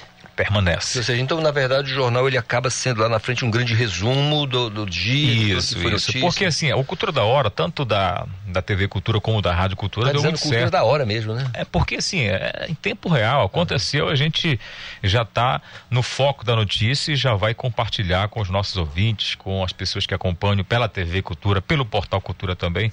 Então vai continuar, então é uma extensão. O Jornal Cultura da Noite é uma extensão e um fechamento, na verdade, do que aconteceu de melhor. E aí eu falo com muita propriedade, de melhor mesmo, para a gente dialogar com as pessoas, vai estar no Jornal da Noite, no nosso Jornal Cultura. Eu fico imaginando aqui, Kelvis, com relação a investimentos. Vocês precisaram fazer um investimento aqui. Sim, sim. É, é importante você colocar esse investimento porque, primeiro, nós estamos numa emissora pública, então o investimento é público também. É o dinheiro seu, meu, nós que pagamos impostos. Então, a gente fez um investimento né, bastante significativo, não só na estrutura do novo cenário, como também dos equipamentos é, e também a questão do pessoal. Trouxemos pessoas para colaborar, para ajudar ainda mais para melhorar cada vez mais o nosso jornalismo. Então, o investimento foi importante e esse investimento a gente quer fazer jus como eu disse, é o retorno. Nós servimos o público, nada melhor do que fazer algo com qualidade e transparência acima de tudo. É verdade, Kelvis. Ah, então, Felipe, é, o Felipe Soares. Fernando. É, Felipe Fernando Soares, né, né, que é o que é o nosso que a gente chama de Felipe Fernando, é, queridíssimo colega já antigão aqui, né, da casa. Ana Paula Melo estreando então no Jornal Cultura. Eu acho que a Ana não tinha passado por aqui, né? Não me lembro. Também não. não me lembro, mas é uma jornalista é... muito experiente, já passou em quase, outras como empresas. você disse, quase todo mundo passou por aqui, né? Começou. É, a, né? a Funtelpa, a TV Cultura, a Rádio é. Cultura, enfim, tem essa tradição de escola, né? De formação. Então muitos jornalistas passam por aqui. É. E meu sonho grandioso assim de vida profissional. Era um dia trabalhar aqui, estagiar e hoje a gente está aqui na coordenação de jornalismo com muita felicidade, muita responsabilidade de poder junto com os colegas tentar cada vez mais, claro, a gente todo dia está aprendendo, mas ajustar o bom jornalismo, é, fazer valer acima de tudo é, essa possibilidade que hoje a rádio, a TV, a internet possibilita para se aproximar mais ainda de quem acompanha, de quem consome o nosso produto hoje. Hoje a Funtelpa tem uma grade de programação. Quando eu falo a Funtelpa, porque é a empresa maior, né, que é. converte todas as nossas a mídias, né? a fundação. Mas assim, hoje a TV Cultura tem uma grade espetacular. Hoje nós estamos com uma novela no ar muito importante, né, que retrata um momento histórico do país, falando é, sobre o tempo atrás, onde as pessoas eram escravizadas. Então conta essa história hoje. Futebol, Parazão tá aí, além dos outros programas, temos Cozinha Amazônica e tantas outras possibilidades. E nós estamos, inclusive, né, na parceria com a TV Cultura São Paulo, com a própria TV Brasil, que hoje já é a quinta emissora com maior audiência no Brasil. E levando também programas daqui que estão sendo ali apreciados, exibidos. Então a parceria que a gente né, repercute muito aqui nesse momento é justamente para mostrar também as coisas boas do nosso estado. Hoje nós, nós, a TV Cultura São Paulo com a TV Cultura do Pará tem esse elo, esse link de jornalismo e todos os dias nós estamos na rede com né, várias situações positivas mostrando é, esse estado grandioso que é o nosso estado do Pará. É, um estado maravilhoso mesmo. Que é o... Agora, você falou uma palavra que eu, que eu acho que tem, tem que puxar isso, não tem como não falar. Link. Como é que vai ser? Reportagem na rua? É, qual, que tipo de mecanismo se utiliza para Sim, livros? sim. Vamos ter todo dia no jornal ao vivo, né, da nossa redação, tanto da redação da, do jornalismo da TV Cultura, como também do Portal Cultura da Rádio Cultura e, claro, a rua, né? Vamos estar presente nos principais calendários de eventos, divulgando, falando com autoridades, com o pessoal da, da comunidade que fomentam a cultura, a, o cenário musical, artístico. Então, nossos links vão estar sempre presentes nessa repartição aí, Calixto, tão importante para dar voz e vez. Jornalismo é isso, é dinâmico, em tempo real, né? Então é importante a gente poder também estar tá junto com essas pessoas, ou elas aqui, ou a gente próximo delas. Então o link, os links, posso dizer assim, estarão presentes no nosso jornalismo ao vivo, novo Jornal Cultura, a partir de hoje, segunda-feira, dia 7, 6 e meia. Tarde. 18 e 30. 18 30, né? Felipe Começo Fernando Soares e Ana Paula Melo. Vamos falar de trânsito, vamos falar de várias outras temáticas como saúde, é, é, direito, educação. meio ambiente, educação, esporte. Vai ser um jornal bastante é, diversos, digamos assim, em vários contextos e temas. É isso aí. O importante é a diversificação da notícia realmente. Kelvis, olha, muito obrigado pela vinda aqui ao Conexão. Você sabe que é só dar dois dois pisos, você está aqui na rádio.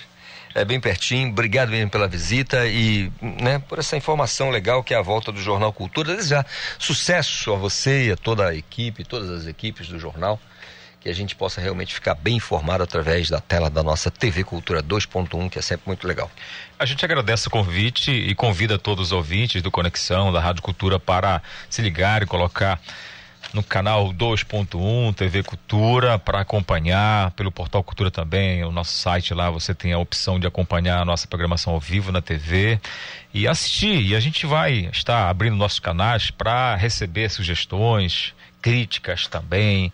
Tudo isso é importante. Acho que vale a gente né, ouvir sempre quem acompanha, quem se liga com a gente. Então fica o nosso convite, agradecer a toda a equipe da TV Cultura, desde a nossa diretora, Vanessa Vasconcelos, né, a nossa operação, nossa técnica e, claro, o nosso quadro de jornalistas, produção, repórteres, cinegrafistas, enfim, todos aqueles que fazem acontece, que estão no dia a dia.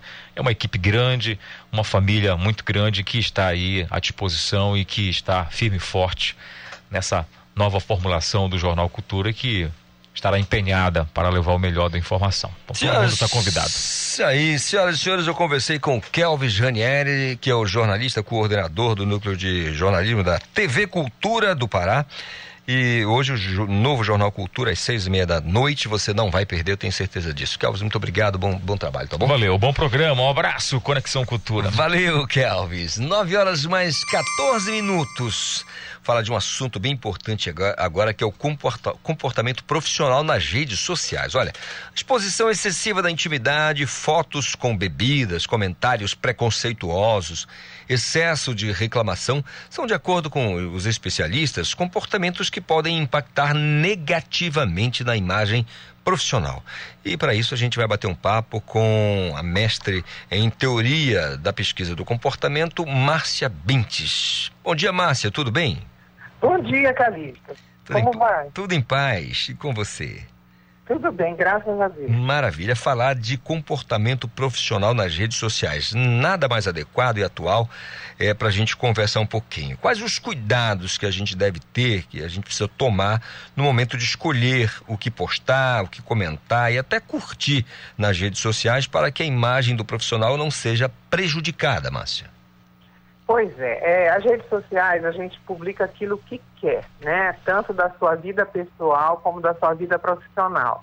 Mas é importante é, você ter noção que você está compartilhando essas informações com outras pessoas. Pode ser um, um, um grupo restrito só aos seus amigos, você tem essa liberdade de ter uma, uma conta privada, mas algumas pessoas deixam aberto ao público. Né? Então, o que, que você pode publicar? Você pode publicar suas informações pessoais e profissionais, desde que você tenha cuidado com essas informações, desde que elas não sejam excessivas, que não exponham o seu nome, né? os seus dados pessoais, a sua imagem, o nome dos seus filhos, dos seus pais, o local onde eles estudam, no caso as crianças, o local que você trabalha, né? Tem pessoas que fazem o check-in do local onde está, elas marcam o local onde elas estão. Tudo bem que às vezes elas estão no hospital acompanhando um, um, parente, né? mas é um risco muito grande quando você é, é, divulga o local que você está, porque você não sabe quem está acompanhando você. Né? Essa questão também de fotografias, né? e você já adiantou bem o nosso assunto, né? muitas fotografias com bebida alcoólica elas acabam comprometendo um comportamento, é, é, é, o, a sua imagem, quando a empresa que está pretendendo contratar você faz uma consulta. Então, se tem muita imagem de festa, muita festa, muita bebedeira, pode dar a impressão de que você, no seu momento de lazer, só dá atenção né, para esse tipo de evento. Né? E isso não significa que você não tenha direito de, no final de semana, tomar a sua bebida preferida, é, se divertir com seus amigos, né? mas tem que ser colocado com muito cuidado. Márcia, é, isso que chamam de, de pesquisa ou busca social, porque quando alguém vai contratar, até no serviço público tem, né? Questão da uhum. pesquisa social, ou seja, porque postou, de alguma maneira vai ficar ali à disposição na, nas redes sociais. Tem gente que deixa mesmo, a polícia chama isso de contra-inteligência. Imagine eu, sou jornalista, muitas vezes lido com, com assuntos sensíveis com relação à segurança, e eu digo, olha, estou saindo daqui do, do, do, do centro da cidade, estou indo agora para Ico Horaci. Ora, quem tem algum problema comigo já sabe o meu itinerário. Isso é, isso é contra-inteligente, né? Agora, especialmente com relação ao que você falou, com relação às fotografias, com bebidas, ou outras situações que não- às vezes não, não, não é tão bacana, porque quem vai contratar tem critérios, né? Tem, tem ali os seus critérios que são avaliados lá e tudo mais. Faz aquela busca nas redes sociais, encontra e já, já tem um empecilho ali, né? Sim, sim. Né, inclusive fotos. É, é, um dia eu estava fazendo a busca por um nome de uma médica. Né?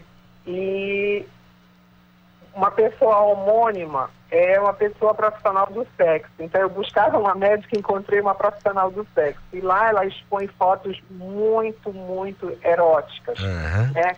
E, Inclusive a foto do perfil é uma foto erótica, não diria nem que é sensual, eu diria que é erótica mesmo. É um direito dela, porque ela trabalha com isso. Mas uma pessoa que precisa ter uma imagem bem cuidada, né, que quer expressar bom caráter, né, uma pessoa que tem compostura, não vai postar determinado tipo de foto. A mesma coisa, a localização. Por que, que eu estou abordando a questão da, da- da fotografia e da localização? É, o estuprador, ele é um psicopata, né? Então a mulher expõe as suas fotos e coloca a localização, ela está exposta ao perigo. Então a gente precisa tomar muito cuidado com aquilo que a gente está postando. Não só pela imagem que a gente está vendendo como profissional, mas pela própria segurança pessoal. É verdade, Márcia. É, porque assim, além de entregar o que o sujeito, né, maldoso, o malfeitor, o que ele quer, que é aquela foto daquela maneira, às vezes na praia, na piscina e tudo mais, o pior, a localização, né? E aí o sujeito que é do mal, ele pode uh, se utilizar desse mecanismo, ou seja, a pessoa está dando para ele a ferramenta necessária para que ele faça o mal. Agora, agora tem a questão né, do, do- da coisa profissional mesmo, a pessoa que está buscando um lugar ao sol, seja no serviço, no setor privado, no setor público, e ele não tem esse cuidado. Eu fico imaginando aqui a pessoa que vai a um determinado evento para um trabalho, ele já está no trabalho, né? Aí ele está lá no trabalho e ele precisa fazer uma atividade e antes da atividade ele já postou 50 fotos nas redes sociais. Ou seja, parece que há uma prioridade primeiro as fotos nas redes sociais, primeiro isso e depois a atividade. Isso parece não ser muito adequado, né? É, é, o que é importante é que, é que o funcionário, o colaborador, o empregado, ele saiba exatamente o que a empresa quer dele, nesse sentido de divulgação. Algumas empresas, elas estimulam determinado tipo de coisa, como, por exemplo, postagem, o visual, arrojado, né? Então, é, tudo tem que ser de forma equilibrada. Posso postar, eu posto. Não posso postar, eu não, não, não posto. Então, é preciso haver um conhecimento prévio daquilo que é ponderável, né? Para fazer postagem. Mas, assim, o excesso de postagem, você, você passa a noite inteira no evento e a noite inteira postando, posta 20, 50, 100 fotos, é desnecessário. Eu É. acredito que seja desnecessário. Tem a questão da justa medida, né? Porque o, o excesso ele é prejudicial em todos os sentidos. Tudo que é excesso é ruim. E, e a gente, infelizmente, nós estamos falando aqui de coisas e que você está destacando para gente com relação a fotos, a questão da intimidade e a questão de localização e, infelizmente, é o que mais a gente vê. O que mais a gente percebe, se você está nas redes- pessoas que são super ativas nas redes sociais, o que mais tem é isso. Num conteúdo, eh, tá tudo lá, todas as informações disso. Às vezes exposição demais, localização. Isso é muito comum, não? Uhum. Inclusive, numa situação, um casal se separou e a moça foi pedir alguma coisa na justiça, né? Hum. E aí ele alegou que não, olha, eu não, eu não vivo com ela, não tive união estável com ela. E ela pegou as fotos sociais que ele postava nas redes dele, os dois na cama, ao final de semana comeu amor, e, e provou que existia uma união estável. Eles moravam, ju- moraram juntos, né? Então, é, tudo, tudo que a gente posta pode configurar um perfil, né? E não é só essa questão da localização, a questão das, das fotos, mas a- questão dos, dos comentários também, é, a gente precisa ser cuidadoso, né? Então, quando a gente curte uma página, né, quando a gente curte o comentário que alguém fez, a gente tem que ter o cuidado de ver isso aí não está relacionado com ódio, com preconceito, com discriminação, com incitação à violência. Né? Hoje o, o- a- existe uma, uma, uma batalha, uma luta muito forte contra esse tipo de coisa, contra o racismo, contra a, a- a violência, contra a discriminação, contra a violência contra a mulher, né? Então a gente precisa ser cuidadoso nesse sentido, de não curtir, de não compartilhar comentários a respeito desses itens, né? E, e também, não só isso, o que você comenta sobre a empresa que você trabalha, sobre seus chefes, sobre seus colegas, como é que você vai falar mal do seu chefe nas redes sociais? Verdade. Ou vai publicar uma foto que o seu chefe está nu- nu- numa situação pouco privilegiada, né? O seu chefe é, é dançando, ou, ou agarrado em alguém, ou bebendo bebida alcoólica. Então, você tem que tomar cuidado. E assim, às vezes você não posta nada disso, mas você tem um amigo que adora postar alguma coisa desagradável e marcar você. Né? Eita. Então, tem isso. Então, eu, e coloca, aparece lá no- no- na, na sua página, né? na sua timeline, a postagem da criatura. Então, você tem que, além de excluir, conversar com ele e dizer, olha, não, não, não posta isso. Não posta isso porque isso prejudica a minha imagem. Retire e não me marque mais. Se ele continuar insistindo, então você vai lá e exclui ele do seu grupo de amigos. Porque aí ele já deixa de ser seu amigo, né? Quando ele passa a comprometer a sua imagem, Verdade. de ser seu amigo. Aí ele já é o amigo da onça, né, né Márcia? Passou a ser amigo da onça. Agora, é aconselhável é, separar um perfil profissional de um perfil pessoal? Isso pode ser uma opção para evitar problemas profissionais relacionados às redes sociais, Márcia? Pode, pode sim, tá? Pode, você pode ter seu perfil pessoal e pode ter seu perfil profissional. Principalmente se você é um empresário, um microempresário, se você é é, vende alguma coisa, representa alguma marca, é aconselhável, né? Mas, por exemplo, eu tenho um perfil só, que é meu perfil pessoal e profissional, e eu cuido dele para que essas coisas não aconteçam. Né? Inclusive, ele é fechado apenas para os amigos, mas eu aceito qualquer pessoa que queira entrar no grupo, né? E por conta disso eu já tive problemas, porque como eu tenho um trabalho social que eu, que eu entendo que é de utilidade pública, então quem quiser fazer parte desse grupo e aprender ou contribuir com algo é bem-vindo. Só que algum- alguns cavalheiros, infelizmente, eles confundem as coisas. E olha que eu tenho mais de 50 anos. Alguns cavalheiros. quando vem aquela pergunta, é, aquela pergunta, você é solteira ou casada? E olha, desculpe, mas eu não estou abrindo crediário. Você não tem que ficar é, é, é, sabendo dos meus dados pessoais, né? Então isso acontece, pode acontecer com mulheres, com homens também, com pessoas de outros gêneros. Então a gente precisa ser cuidadoso. A gente aceita uma pessoa no intuito de ajudar ou de receber contribuição. E as pessoas confundem. Algumas pessoas, infelizmente, confundem. É, Então, eu tenho um perfil só, mas quem quiser ter os dois, pode ser. Legal. Agora, Márcia, tem a questão da, da, da LGPD, né? A, a Lei de Geral de Proteção, de, Prote- Proteção de Dados, perdão. É, Aí eu pergunto, até na, na sua opinião, de acordo com o seu, seu conhecimento, até onde as empresas é, interessadas em contratar um profissional, por exemplo, elas podem, elas podem avançar na busca pela informação. Porque alguns dados, é claro, são sensíveis, né? Questão de orientação sexual, religião e tantos outros dados. São os dados sensíveis que nada tem a ver com a questão profissional. Por exemplo, você citou aqui no começo da nossa conversa uma pessoa que é prostituta, por exemplo, uma profissão. Uhum. E, é, é, é, ela sendo prostituta não significa que ela seja mau caráter. Não, né? não, Né? é a profissão dela, foi a, Lógico. foi a opção que ela encontrou, né? Exatamente. Aí eu pergunto a você, com base na LGPD, até onde essas, a empresa ela pode avançar, se é que eu posso usar esse termo, né, na busca dessa informação? Ela pode, ela pode avançar no seguinte, se você tem um perfil, é, é, um perfil numa rede social, ele é de uma certa forma público, então ela pode consultar, e ela só vai consultar aquilo que estiver aberto ao público, né? O que está restrito aos seus amigos, ela não vai poder ver.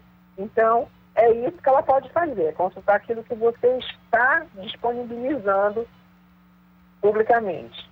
Além disso, já deixa de ser, de ser uma consulta e passa a ser invasão à privacidade. Né? Mas ah, veja bem, hoje quando você pega o nome de alguém e joga no Google, né? que é um, um, hoje é, é, é, o maior site de busca que a gente tem, aparece muitas coisas é, publicadas a seu respeito. Aquilo que você tem na justiça, né? aqui você passou no concurso, foi publicado. Enfim, às vezes é, é, até o salário que a gente recebe é publicado quando, quando, quando é, é, está lá no site da transparência. Então não é só nas redes sociais, é na internet de uma forma geral. É verdade. Rede Mundial de Computadores, aí por aí vai, né? Olha, Márcia, uhum. por essa conversa, por esse papo, muito obrigado pelas informações, são naturalmente informações esclarecedoras, né? Da maior relevância aqui para o nosso ouvinte do Conexão Cultura. Muito obrigado a você, um restante de segunda-feira produtivo, tá bom? Obrigada. E precisando, estou às ordens, tá? Um abraço para todos os seus ouvintes. Um abraço, Márcia, querida. Tchau. 9 horas mais 28 minutos. Minutos. A Fundação Emopa altera o horário de funcionamento. Como é que vai funcionar? Como é que vai, né? Em que horários as pessoas vão poder utilizar esse serviço? O Felipe Feitosa tem pra gente as informações. Diante do cenário da pandemia e da circulação da variante Omicron aqui no estado, a diretoria da Fundação Emopa decidiu por alterar o horário de funcionamento das unidades na capital paraense. A sede do Emopa, no bairro Batista Campos, e a unidade de coleta castanheira vão funcionar, anote, de 7 da manhã até as 5 da tarde, de segunda a sábado. Já a unidade de coleta do Shopping Pátio Belém vai funcionar de 10 da manhã até 4 da tarde para coincidir com o horário de atendimento da Estação Cidadania. As outras unidades do Emopa no Pará continuam o atendimento de 7 da manhã até uma hora da tarde.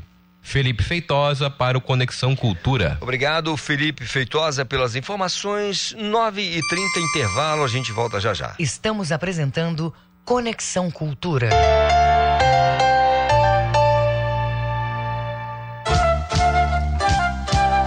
ZYD 233, 93,7 MHz. Rádio Cultura FM, uma emissora da Rede Cultura de Comunicação. Fundação Paraense de Rádio Difusão. Rua dos Pariquis, 3318. Base operacional, Avenida Almirante Barroso, 735. Berlim, Pará, Amazônia, Brasil. Usar máscaras, lavar as mãos e usar produtos com ação antiviral continuam sendo importantes mesmo depois da vacina. São hábitos que devem ser mantidos para evitar que as variantes do vírus entrem pela nossa porta. Proteja-se do coronavírus. Cuidar da sua saúde é proteger a todos. Cultura, rede de comunicação. A sigla LGBTQIA, usada no mundo todo, não é só um aglomerado de letras. Representa a união de uma comunidade. São homoafetivos, bissexuais, transgêneros, travestis, queer, intersexuais e assexuais. O sinal de mais representa quem não se identifica com nenhuma vertente. No Brasil, a homofobia é crime. Levante a bandeira do respeito representada pelo arco-íris. Denuncie casos de homofobia pelo Disque 100 ou vá à delegacia da sua cidade. Cultura, rede de comunicação.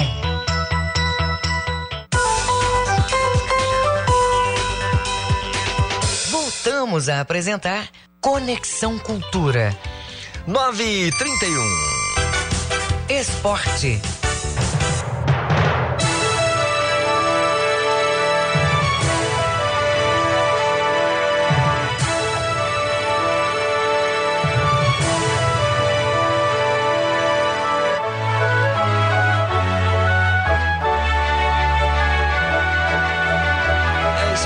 9 horas mais 32 minutos. Vamos falar de futebol, porque nós tivemos a rodada do fim de semana com alguns resultados interessantes. Está conosco, está pintando na área o Matheus Raimundo, que vai fazer essa análise do futebol pra gente aqui, porque o Ivo Amaral, nosso queridíssimo colega, está naquela folga merecida, num passeio. Nós tive... Matheus, bom dia, tudo bem, cara? Bom dia para você, bom dia para todo mundo que está ligado na Rádio Cultura. Uma satisfação voltar aqui ao Conexão. Bacana receber. E trocar essa ideia com todo mundo aqui. Cara, como é que foi, pra, na sua opinião, que acompanha, né, de par e passo, a questão do, do, do Parazão? Nós tivemos aí uma. Um, antiga, teve um período que 3 a 0 era balaiada, né? Tomou uma balaiada, mas 3 a 0 acho que tá ali, não é goleada, não.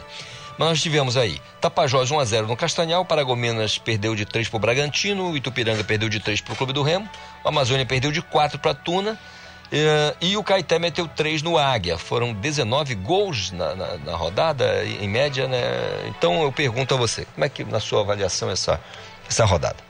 Foi a rodada com maior quantidade de gols do Campeonato Paraense. É, isso é um número expressivo e mostra muito também a evolução dos times no campeonato, isso é um fato.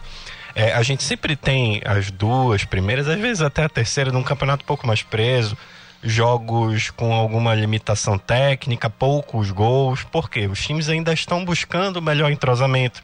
Jogadores não estão ainda na forma física adequada, é, a própria adaptação a novos sistemas táticos, modelos de jogo, tá todo mundo se conhecendo no início do ano. Então, a partir agora da terceira, quarta rodada, a gente tende a ver jogos mais abertos, os times já mais entrosados, conhecendo os adversários, os pontos fortes e fracos de cada um. Então a gente tende a ver, inclusive, um campeonato mais emocionante daqui para frente para o torcedor, né? Um campeonato mais movimentado e acaba explicando o grande número de gols aí da terceira rodada. Eu acredito, sinceramente, que daqui para frente a gente tem um campeonato com um nível técnico melhor e mais interessante para o torcedor, inclusive, porque a gente começa a ver um Remo, por exemplo, que ontem ganhou de 3 a 0 tendo a volta do G2 no meio de campo, mostrando um futebol é, tecnicamente melhor, uma organização melhor de meio de campo.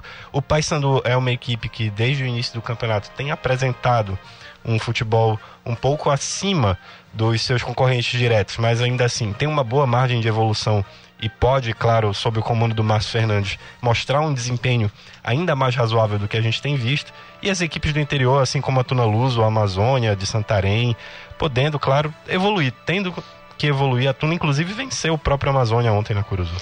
Agora, Matheus, é, queria tratar de um assunto com você, isso vai muito de acordo com o teu conhecimento, né? Tua visão de beira de campo, de acompanhar, de ler, não, de conversar com as pessoas, enfim, você que acompanha o futebol bem de perto.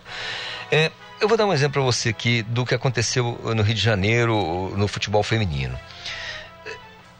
Você não acha que falta um pouco de, de eu vou chamar de inteligência mesmo, porque repara, não dá para comparar a estrutura de um clube daqui do Pará com um clube grande do Rio de Janeiro, em termos de estrutura. Não estou falando de capacidade individual, porque aí pode acontecer né, muita coisa. Poxa vida, um jogo eliminatório. É, poxa, se empatar, a gente decide, decide nos pênaltis. Às vezes, jogar de igual para igual com um time que você sabe que tem uma estrutura muito maior não seria desinteligente? É, é bem relativa essa situação. Eu acredito que o que aconteceu ontem no, no Flamengo e Smack, eu acho que foi muito mais um aprendizado para Smack do que necessariamente você tentar a classificação com um clube que é sabidamente muito maior, tem uma estrutura muito mais preparada para o desenvolvimento do futebol feminino, enquanto a SMAC está entendendo o local onde ela está hoje. A SMAC vem de um acesso da Série A2 do futebol feminino para a Série A1, então eu acho que ontem foi um grande choque de realidade. Eu acredito que seja um resultado até natural, e até conversando com alguns colegas, fora do ar inclusive, pô, expectativa para a SMAC. Falei, cara, se voltarem de lá com uma derrota que não seja um resultado muito grande de diferença, eu acho que o resultado está ótimo. A SMAC tem que ir lá aprender, ver o que é enfrentar uma equipe muito maior, com um investimento maior, com torcida. A gente não vai aqui discutir é. o tamanho da torcida do Flamengo. E o tamanho da, da encrenca, entre aspas, que é jogar uma Série 1, que é você estar na elite de uma modalidade. Então acho que foi muito válido. Foi um grande aprendizado para todas elas, sem dúvida. É, tecnicamente, o Flamengo foi superior durante os 90 minutos, não há discussão. É, você tem jogadoras como a Darlene, como a Duda, que comandaram o meio de campo ontem. A própria Anne Marabá, que entrou no segundo tempo bem, não fez gol porque a zagueira conseguiu fazer um corte em cima da linha. Eu vejo como um grande aprendizado para todas as jogadoras da SMAC não só em termos de experiência, de vivência, de você jogar fora de casa contra um, uma equipe tecnicamente mais qualificada, mas eu acho que até de rodagem, de você ver como é um jogo de elite, você participar de uma competição onde só um grupo seleto de clubes está inserido. Então, eu acho que a experiência foi muito boa, muito válida. É, eu, eu, eu, eu, dou esse exemplo sempre porque eu me lembro de, de, de um time que estava voando, no, quando acho que o Neymar explodiu no Santos e que o Santos venceu a Libertadores e foi ao Mundial. É, salvo o melhor juízo contra o Barcelona. Não Isso, perdeu Barcelona, Barcelona, né? 2011. Salvo engano, 4x1 ou 4x0. 4x0. Eu penso, eu, eu, falo assim, que você falou uma questão de, de, de experiência, né, de minutagem e tudo mais, mas eu penso, poxa, eu sou o Santos, com uma molecada que lá da Baixada Santista e eu tô jogando contra o Barcelona, um clube de mil vezes mais tradição e tudo mais. Vamos fazer um negócio? Vamos fazer o arroz com feijão aqui, vamos levar isso pro pênalti. Vamos para prorrogação, vamos pro pênalti, quer dizer, uhum de repente uma grande oportunidade, né? Porque o futebol é isso, ele é maravilhoso por isso, porque tudo pode acontecer. E quando de repente. É como uma luta de MMA, não tem aquela coisa do, do, dos lutadores ficarem se estudando no primeiro round? De repente um golpe entra e é, acaba tudo. Acaba é. tudo. Então, é, mas só para nossa reflexão aqui. Mas voltando aqui para o nosso campeonato, você acha então que com o início de, de rodada, esses resultados, por exemplo, a Tuna Luz meteu 4 a 2 no Amazônia. Isso deve representar um dizer, poxa, a Tuna botou a cabeça para fora ou não? É normal o que está acontecendo? Eu vejo que é bem por aí, realmente. A Tuna precisava dessa vitória porque teve um empate fora de casa contra o Águia na primeira rodada, um resultado natural, mas acabou tendo uma derrota com uma diferença grande, perder de 3 a 0 para o Paysandu dentro do Francisco Vasquez. Então, a gente não está falando de um clube qualquer do Campeonato Paraense, a gente está falando da Tuna, que tem dois títulos brasileiros, 10 estaduais, e é a atual vice-campeã eu vejo que isso pesa muito. Há uma cobrança em cima da Tuna que foi até relativizada nos últimos anos por conta da ausência dela, da elite. Mas quando a Tuna volta e volta sendo vice-campeã e do jeito que foi ano passado, eu penso que a Tuna precisava sim dar uma satisfação, digamos, dentro de campo. E isso veio ontem com essa vitória boa fora de casa, 4 a 2 sobre o Amazônia que fez uma boa segundinha, foi campeão, mas ainda não conseguiu deslanchar na elite tem inclusive um, um, tem apresentado inclusive um futebol até tecnicamente melhor de equipes que tem uma pontuação acima do próprio Amazônia, mas ainda não encaixou para conseguir fazer o gol. O Amazônia tem um problema sério de finalização. Ele até chega, consegue entrar na área, mas na hora de arrematar tem alguma dificuldade e ontem mostrou falhas também do sistema defensivo. Deu uma certa travada, né? Deu uma certa travada. Matheus, cara, obrigado pela vinda aqui. Amanhã certamente teremos mais conversa aqui sobre futebol e a gente espera a sua análise sempre de acordo com suas pesquisas e suas buscas aí, o que, que pode acontecer para a próxima rodada e, enfim, bater um papo aqui com a gente e nosso ouvinte. Eu que agradeço pela confiança, tamo junto e até amanhã, se Deus quiser. Grande abraço. Um abraço. Matheus Raimundo aqui com a gente no, na, na análise do futebol. E você sabe que a uma e meia da tarde, na TV Cultura 2.1, tem o Esporte Cultura. E o Gabriel Rodrigues chega agora com os destaques pra gente. Bom dia, Gabriel. Olá, Calixto. Bom dia para você, bom dia para os ouvintes. A partir de uma e meia da tarde no Esporte Cultura, a gente vai repercutir o que foi essa terceira rodada do Campeonato Paraense, o Bampará 2022. A gente vai destacar o jogo do Remo contra o Itupiranga. Enfim, o Remo teve uma vitória convincente, 3 a 0 com o gol do Felipe Gedó, estava retornando ao time, o torcedor azulino certamente ficou mais esperançoso com o desempenho do time e também vamos repercutir os outros jogos dessa rodada, como o Matheus Raimundo aí estava comentando com você, a vitória da Tunaluso, outra equipe também que estava precisando dar uma resposta para o torcedor, venceu por 4 a 2 o Caeté venceu o Águia por 3 a 1 Paragominas e Bragantino fizeram uma rodada e um jogo cheio de gols, 3 a 2 vitória do Paragominas, uma rodada cheia de gols, né? Só o Tapajós e o Castanhal ali que economizaram 1 a 0 apenas para o Tapajós. E a gente vai passar a tabela de classificação e já projetar os próximos jogos que já ocorrem. Essa quarta rodada já acontece no meio de semana. Além disso, a gente vai falar do Campeonato Paraense Sub-20, final do campeonato, jogo da ida. O Remo venceu no fim de semana o Parauapebas pelo placar de 2 a 1 e abriu uma vantagem interessante para o jogo da volta, que vai ser neste próximo fim de semana jogo lá no Rotenão, em Parauapebas, valendo o título. Lembrando que Remo e Parauapebas já estão garantidos na Copa São Paulo de Futebol Júnior da próxima edição, serão os representantes paraenses. E também vamos falar da SMAC, a SMAC que entrou em campo na manhã de ontem para enfrentar o Flamengo pela Supercopa do Brasil de Futebol Feminino, acabou sendo derrotada pelo placar de 2 a 0, mas aí a gente vai comentar o que foi esse jogo, fazer uma projeção para a SMAC nesta temporada, a equipe paraense que vai representar o estado no Campeonato Brasileiro da Série A1. Então, tudo isso e muito mais daqui a pouquinho, a partir de uma e meia da tarde, no Esporte Cultura.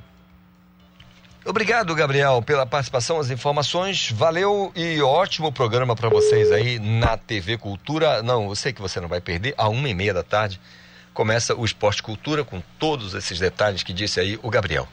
Olha, o ouvinte está perguntando aqui, meu caro é, Reginaldo, seria possível informar o caminho de acesso ao programa via estúdio ao vivo no YouTube? Acompanhei mais de 20 minutos tentando. Tá, ele tá falando aqui. Bom, é simples demais, viu? Você vai lá, é portalcultura.com.br, vai abrir aquela ali, aquela. aquela página lá, perdão, e você vai lá em estúdio ao vivo, tá? Estúdio ao vivo. E você vai acompanhar toda a programação aqui ao vivo pelo YouTube, tá bom? No Portal Cultura, portalcultura.com.br, tem uma aba chamada Estúdio ao Vivo, tá bom? Eu não disse o nome aqui do, do, do, né, né, do ouvinte, e também telespectador, porque acompanha. Lá de repente ele pode até espelhar a, a plataforma na, na, na TV dele para assistir tudo aqui. E então tá aí, tá? Simples demais. portalcultura.com.br, aba é, Estúdio ao Vivo. Você tem acesso então através da sua tela, do seu smartphone, do seu tablet, do seu notebook ou até da sua Smart TV, aí a nossa programação, tá bom? Tá chegando a Joana Melo, porque às duas da tarde tem Sem Censura Pará e ela traz pra gente os destaques, os convidados e os assuntos. Bom dia, Joana. Olá, bom dia para você que acompanha o Conexão nessa manhã. É hora de saber os destaques do Sem Censura Pará desta segunda-feira. Hoje vamos conhecer como funcionam os serviços da Casa do Diabético em Belém. O espaço oferece atendimento gratuito para a população população há mais de 19 anos. E quem conversa com a gente é o médico endocrinologista Francisco Pedrosa, fundador da casa. E para alegria do telespectador paraense, hoje o Jornal Cultura está de volta, com novo cenário, interação com o público e com o dinamismo e agilidade que os novos tempos pedem. E quem conta tudo pra gente é a jornalista Ana Paula Melo, que divide a bancada do Jornal Cultura com Felipe Fernando. E ainda no programa desta segunda-feira, temos um super bate-papo com a professora Marcela Castro, uma das divulgadoras do projeto Casinha Literária, criado para democratizar o acesso aos livros. O Sem Censura Pará é logo mais a partir das duas horas da tarde hoje com reprise após o Roda Viva. Acompanhe nossa transmissão pela TV e portal Cultura. A apresentação é da jornalista Vanessa Vasconcelos. Uma ótima semana a todos e amanhã eu volto com mais destaques do Sem Censura Pará. Essa foi a participação da Joana Mello trazendo aqui pra gente os destaques do Sem Censura às duas da tarde na TV Cultura 2.1. Eu sei que você não vai perder. São 9 horas mais 45 minutos. Você sabe que pode participar do nosso Conexão Cultura mandando a sua mensagem para o nosso WhatsApp 985639937. Você também pode marcar a gente com a hashtag Conexão Cultura e aí participar aqui com a gente, mandando a sua mensagem, fazendo a sua sugestão, perguntando alguma coisa, fique 100% à vontade, viu? Por o ouvinte que queria saber com relação a internet, então ele já sabe, né? portalcultura.com.br, estúdio ao vivo e você acompanha toda a nossa programação através do YouTube, onde você estiver. Aliás, você pode inclusive compartilhar com seus amigos, com a sua família, né? E as pessoas podem então acompanhar toda a nossa programação aqui ao vivo, né, na sua tela aí. Vou conversar agora com a Adriana Simões, porque a, a Adriana ela é médica dermatologista. O que que acontece? A caspa ou a dermatite eh, seborreia é uma inflamação na pele que causa principalmente descamação e vermelhidão em algumas áreas da face, como sobrancelhas, os cantos do, do, do, nariz, couro cabeludo, orelhas, tórax e por aí vai, né? Então a gente vai querer tentar entender um pouquinho mais com relação à caspa. Doutora Adriana, bom dia, tudo bem? Bom dia, Calista, tudo bem? Tudo em paz? Doutora, a senhora pode, eh, se eu perguntasse assim, doutora Adriana, o que, que é caspa? Só o, o que consiste esse, esse negócio aí? Explica pra gente. Isso, caspa é uma descamação hum. que ocorre por excesso de umas células mortas, entre aspas. Então é na descamação da pele, como você falou, couro cabeludo, orelhas, ao redor do, do nariz, tronco. Então o, o resumo do conceito dele é uma descamação. Descamação. Ah, aí tem a questão, mas normalmente quando a gente fala de caspa, eh, eu vou usar aqui o, o, o bem comum, bem né, que as pessoas vão lembrar de cara. Por exemplo, a pessoa está aqui numa fila e de repente começa a cair aquelas coisinhas brancas na roupa, nas costas, aqui ou na frente mesmo, do cabelo, eh, dos cabelos, né? Aquilo ali é, é- é resultado da caspa, eh, doutora? Isso, aquilo ali é uma caspa, é uma descamação. Aí essa descamação pode ser classificada. Essa que tu falaste, que é aquela fina, parece uma farinha bem fina, que é a descamação mais leve, seria uma dermatite seborreica leve. Mas existem outros graus, que seria mais gordurosa, que já é uns cascões mais duros. Aí quando fica mais grave, vai dando é uma descamação tão intensa que o paciente coça, que vai ficando sangrante. Que aí já cola no couro cabeludo aquela secreção. Nossa. Eh, tem a ver com a, região onde a gente está, doutora, é isso? O clima? A nossa região, ela piora, né? Então, quente e úmido é pior e o extremo frio também é pior. Uma temperatura adequada seria entre 10 e 20 graus, o que não é o nosso. Mas não é a única razão. O clima é só um piorante. A principal razão é genética, apesar Ah. de ser multifatorial, né? Hum, entendi. Multifatorial. Porque a gente, a gente observa no dia a dia que não tem assim uma. Por exemplo, idade, faixa etária. Te- Tem, tem, isso é objeto de estudo com relação à, caspa? Sim, a faixa etária inicial que começa é com a puberdade.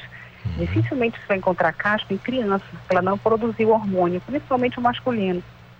Então, quando chega na puberdade ou pré-puberdade, é onde a gente vê mais intensamente a caspa. Entendido. É, normalmente no consultório, doutora, é, as pessoas buscam esse, esse, não sei se eu posso dizer, tratamento, é, enfim, já está em adiantado estado de, de, de- a questão da caspa já está tá incomodando ou tem algumas pessoas que fazem isso de maneira preventiva quando percebem ali os primeiros sintomas ou, ou- já é uma coisa que quando é flagrante que as pessoas procuram? Pois é, o preventivo, Calista, é mais difícil. Porque eu entendo, as pessoas querem dar jeito sozinhas, né? Então, elas sabendo que já tem aquela caspinha fina, que é a fase inicial, elas já procuram seus shampoos, elas vão procurando alguma coisa de comércio comum para ver se dá jeito. Então, normalmente, no consultório, a gente já pega quando o paciente já não conseguiu, por meios próprios, dar seu próprio jeito ou sua solução. Então, são casos um pouquinho mais intensos. Entendo. Agora, com relação ao uso, à utilização de alguns produtos, por exemplo, existe algum produto, cosméticos, essas coisas, é, o shampoo, condicionador para cabelo, que pode provocar esse tipo de situação? Isso, é, a gente chama de uma caspa temporária induzida. É quando a pessoa não tem, nunca teve, não tem aquele, aquela, aquele aspecto de, de pele, nem couro cabeludo oleoso, só que por uso de óleos, cremes excessivos, creme de pentear, então esses produtos aí, é, shampoos muito hidratantes, aí elas produzem, aí seria uma caspa induzida, que é só tirar o fator causal, tratar por curto período, ela fica bem. Então não é, seria uma caspa original, assim, verdadeira. Mais comum, doutora Caspa, mais comum, nos meninos ou nas meninas? Quando eu digo isso, eu digo nos homens ou nas mulheres? É igual. A, distri- a distribuição que a gente chama é, é igual nos dois sexos, é, é bimodal. Então a gente enxerga tanto num quanto no outro. E agora, com relação à busca pelo atendimento, ou seja, pela orientação profissional, as mulheres procuram mais, os homens procuram mais, como é que é? Olha, também, Calixto, é muito igual, que foi um incômodo masculino muito importante. As mulheres, elas se incomodam, só que elas sabem que quando elas induzem, ou seja, usam óleos, cremes, quando elas tiram ou diminuem o uso, dá uma melhorada. Os homens têm uma caspa, assim, às vezes mais original, que é aquela que ele não precisa fazer nada, usar nada de errado e o negócio aparecer. Então, os homens, eles se incomodam muito com isso. Imagino, posso imaginar. Deve ser uma coisa que, que é, deve ser um transtorno danado, né, para a pessoa que tem esse, esse, problema. Agora, é interessante é o que a senhora, a senhora falou aí, né, de buscar o, a orientação profissional quando o problema já está instalado ali, que já está incomodando demais. Isso é ruim, porque tudo é uma questão de prevenção, né? Às vezes as pessoas têm ali uma percebeu alguma coisinha já podia buscar o, o profissional, mas nós não temos essa cultura, né, doutora?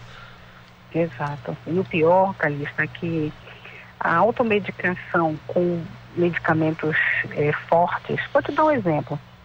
O, os pacientes usam uma dermatite corticoide. E às vezes corticoide oral, corticoides potentes. E isso vai dando um problema a longo prazo, porque além de piorar a doença, a gente não consegue fazer o desmame do corticoide. Ou seja, se ele já usou um produto ou uma substância tão forte, quando eu quero tirá-lo, disso, isso me dá um trabalho muito grande, porque ele já estava viciado, entre aspas, acostumado em remédios muito fortes. Ou seja, para esse medicamento tem que ter a questão do desmame mesmo, né? Pra, não pode tirar de repente. Não, não pode. É complicado, viu? É muito ruim esse tipo de situação. Agora, é, normalmente, a gente pode dizer que tem. É, a pessoa que só dizer um fator genético, tem, tem uma cura, né, uma solução para o problema no geral, numa escala assim, é, é tranquilo ou tem muitos casos eh, que, a gente chama de cascudo, encalacrado, meu, difícil de fazer, de resolver? Pois é, tem esses que são mais difíceis. Agora, o fator genético existe. E quando o fator genético existe, eu não posso falar de cura, porque eu não tenho como mudar o DNA desse hum, indivíduo. Interessante. E a tua pergunta, dá para controlar bem? Como ele é multifatorial, então a gente tem genética, climática, alimentar, hormonal, ansiedade. Habitualmente ela piora com picos de ansiedade, com preocupações excessivas. Geralmente é o paciente muito agitado, ou muito ansioso, perda de sono, ou multitarefado. Então, quando a gente controla um pouco esses outros eventos adversos, externos, dá uma melhorada. Já que não pode mudar a genética, a gente pode mudar o externo que nos afeta. Doutora, Doutora Adriana, eu, eu tive um colega que estava com esse problema e disse assim: Eu vou acabar com isso hoje. Eu disse: Mas como? Eu vou ficar o dia inteiro. Estava em Salinas, eu vou ficar o dia inteiro no mar. Quero é ver se essa caixa vai resistir. vai resistir a tanto sal. Eu falei: Será? Disse, Não, vou fazer isso.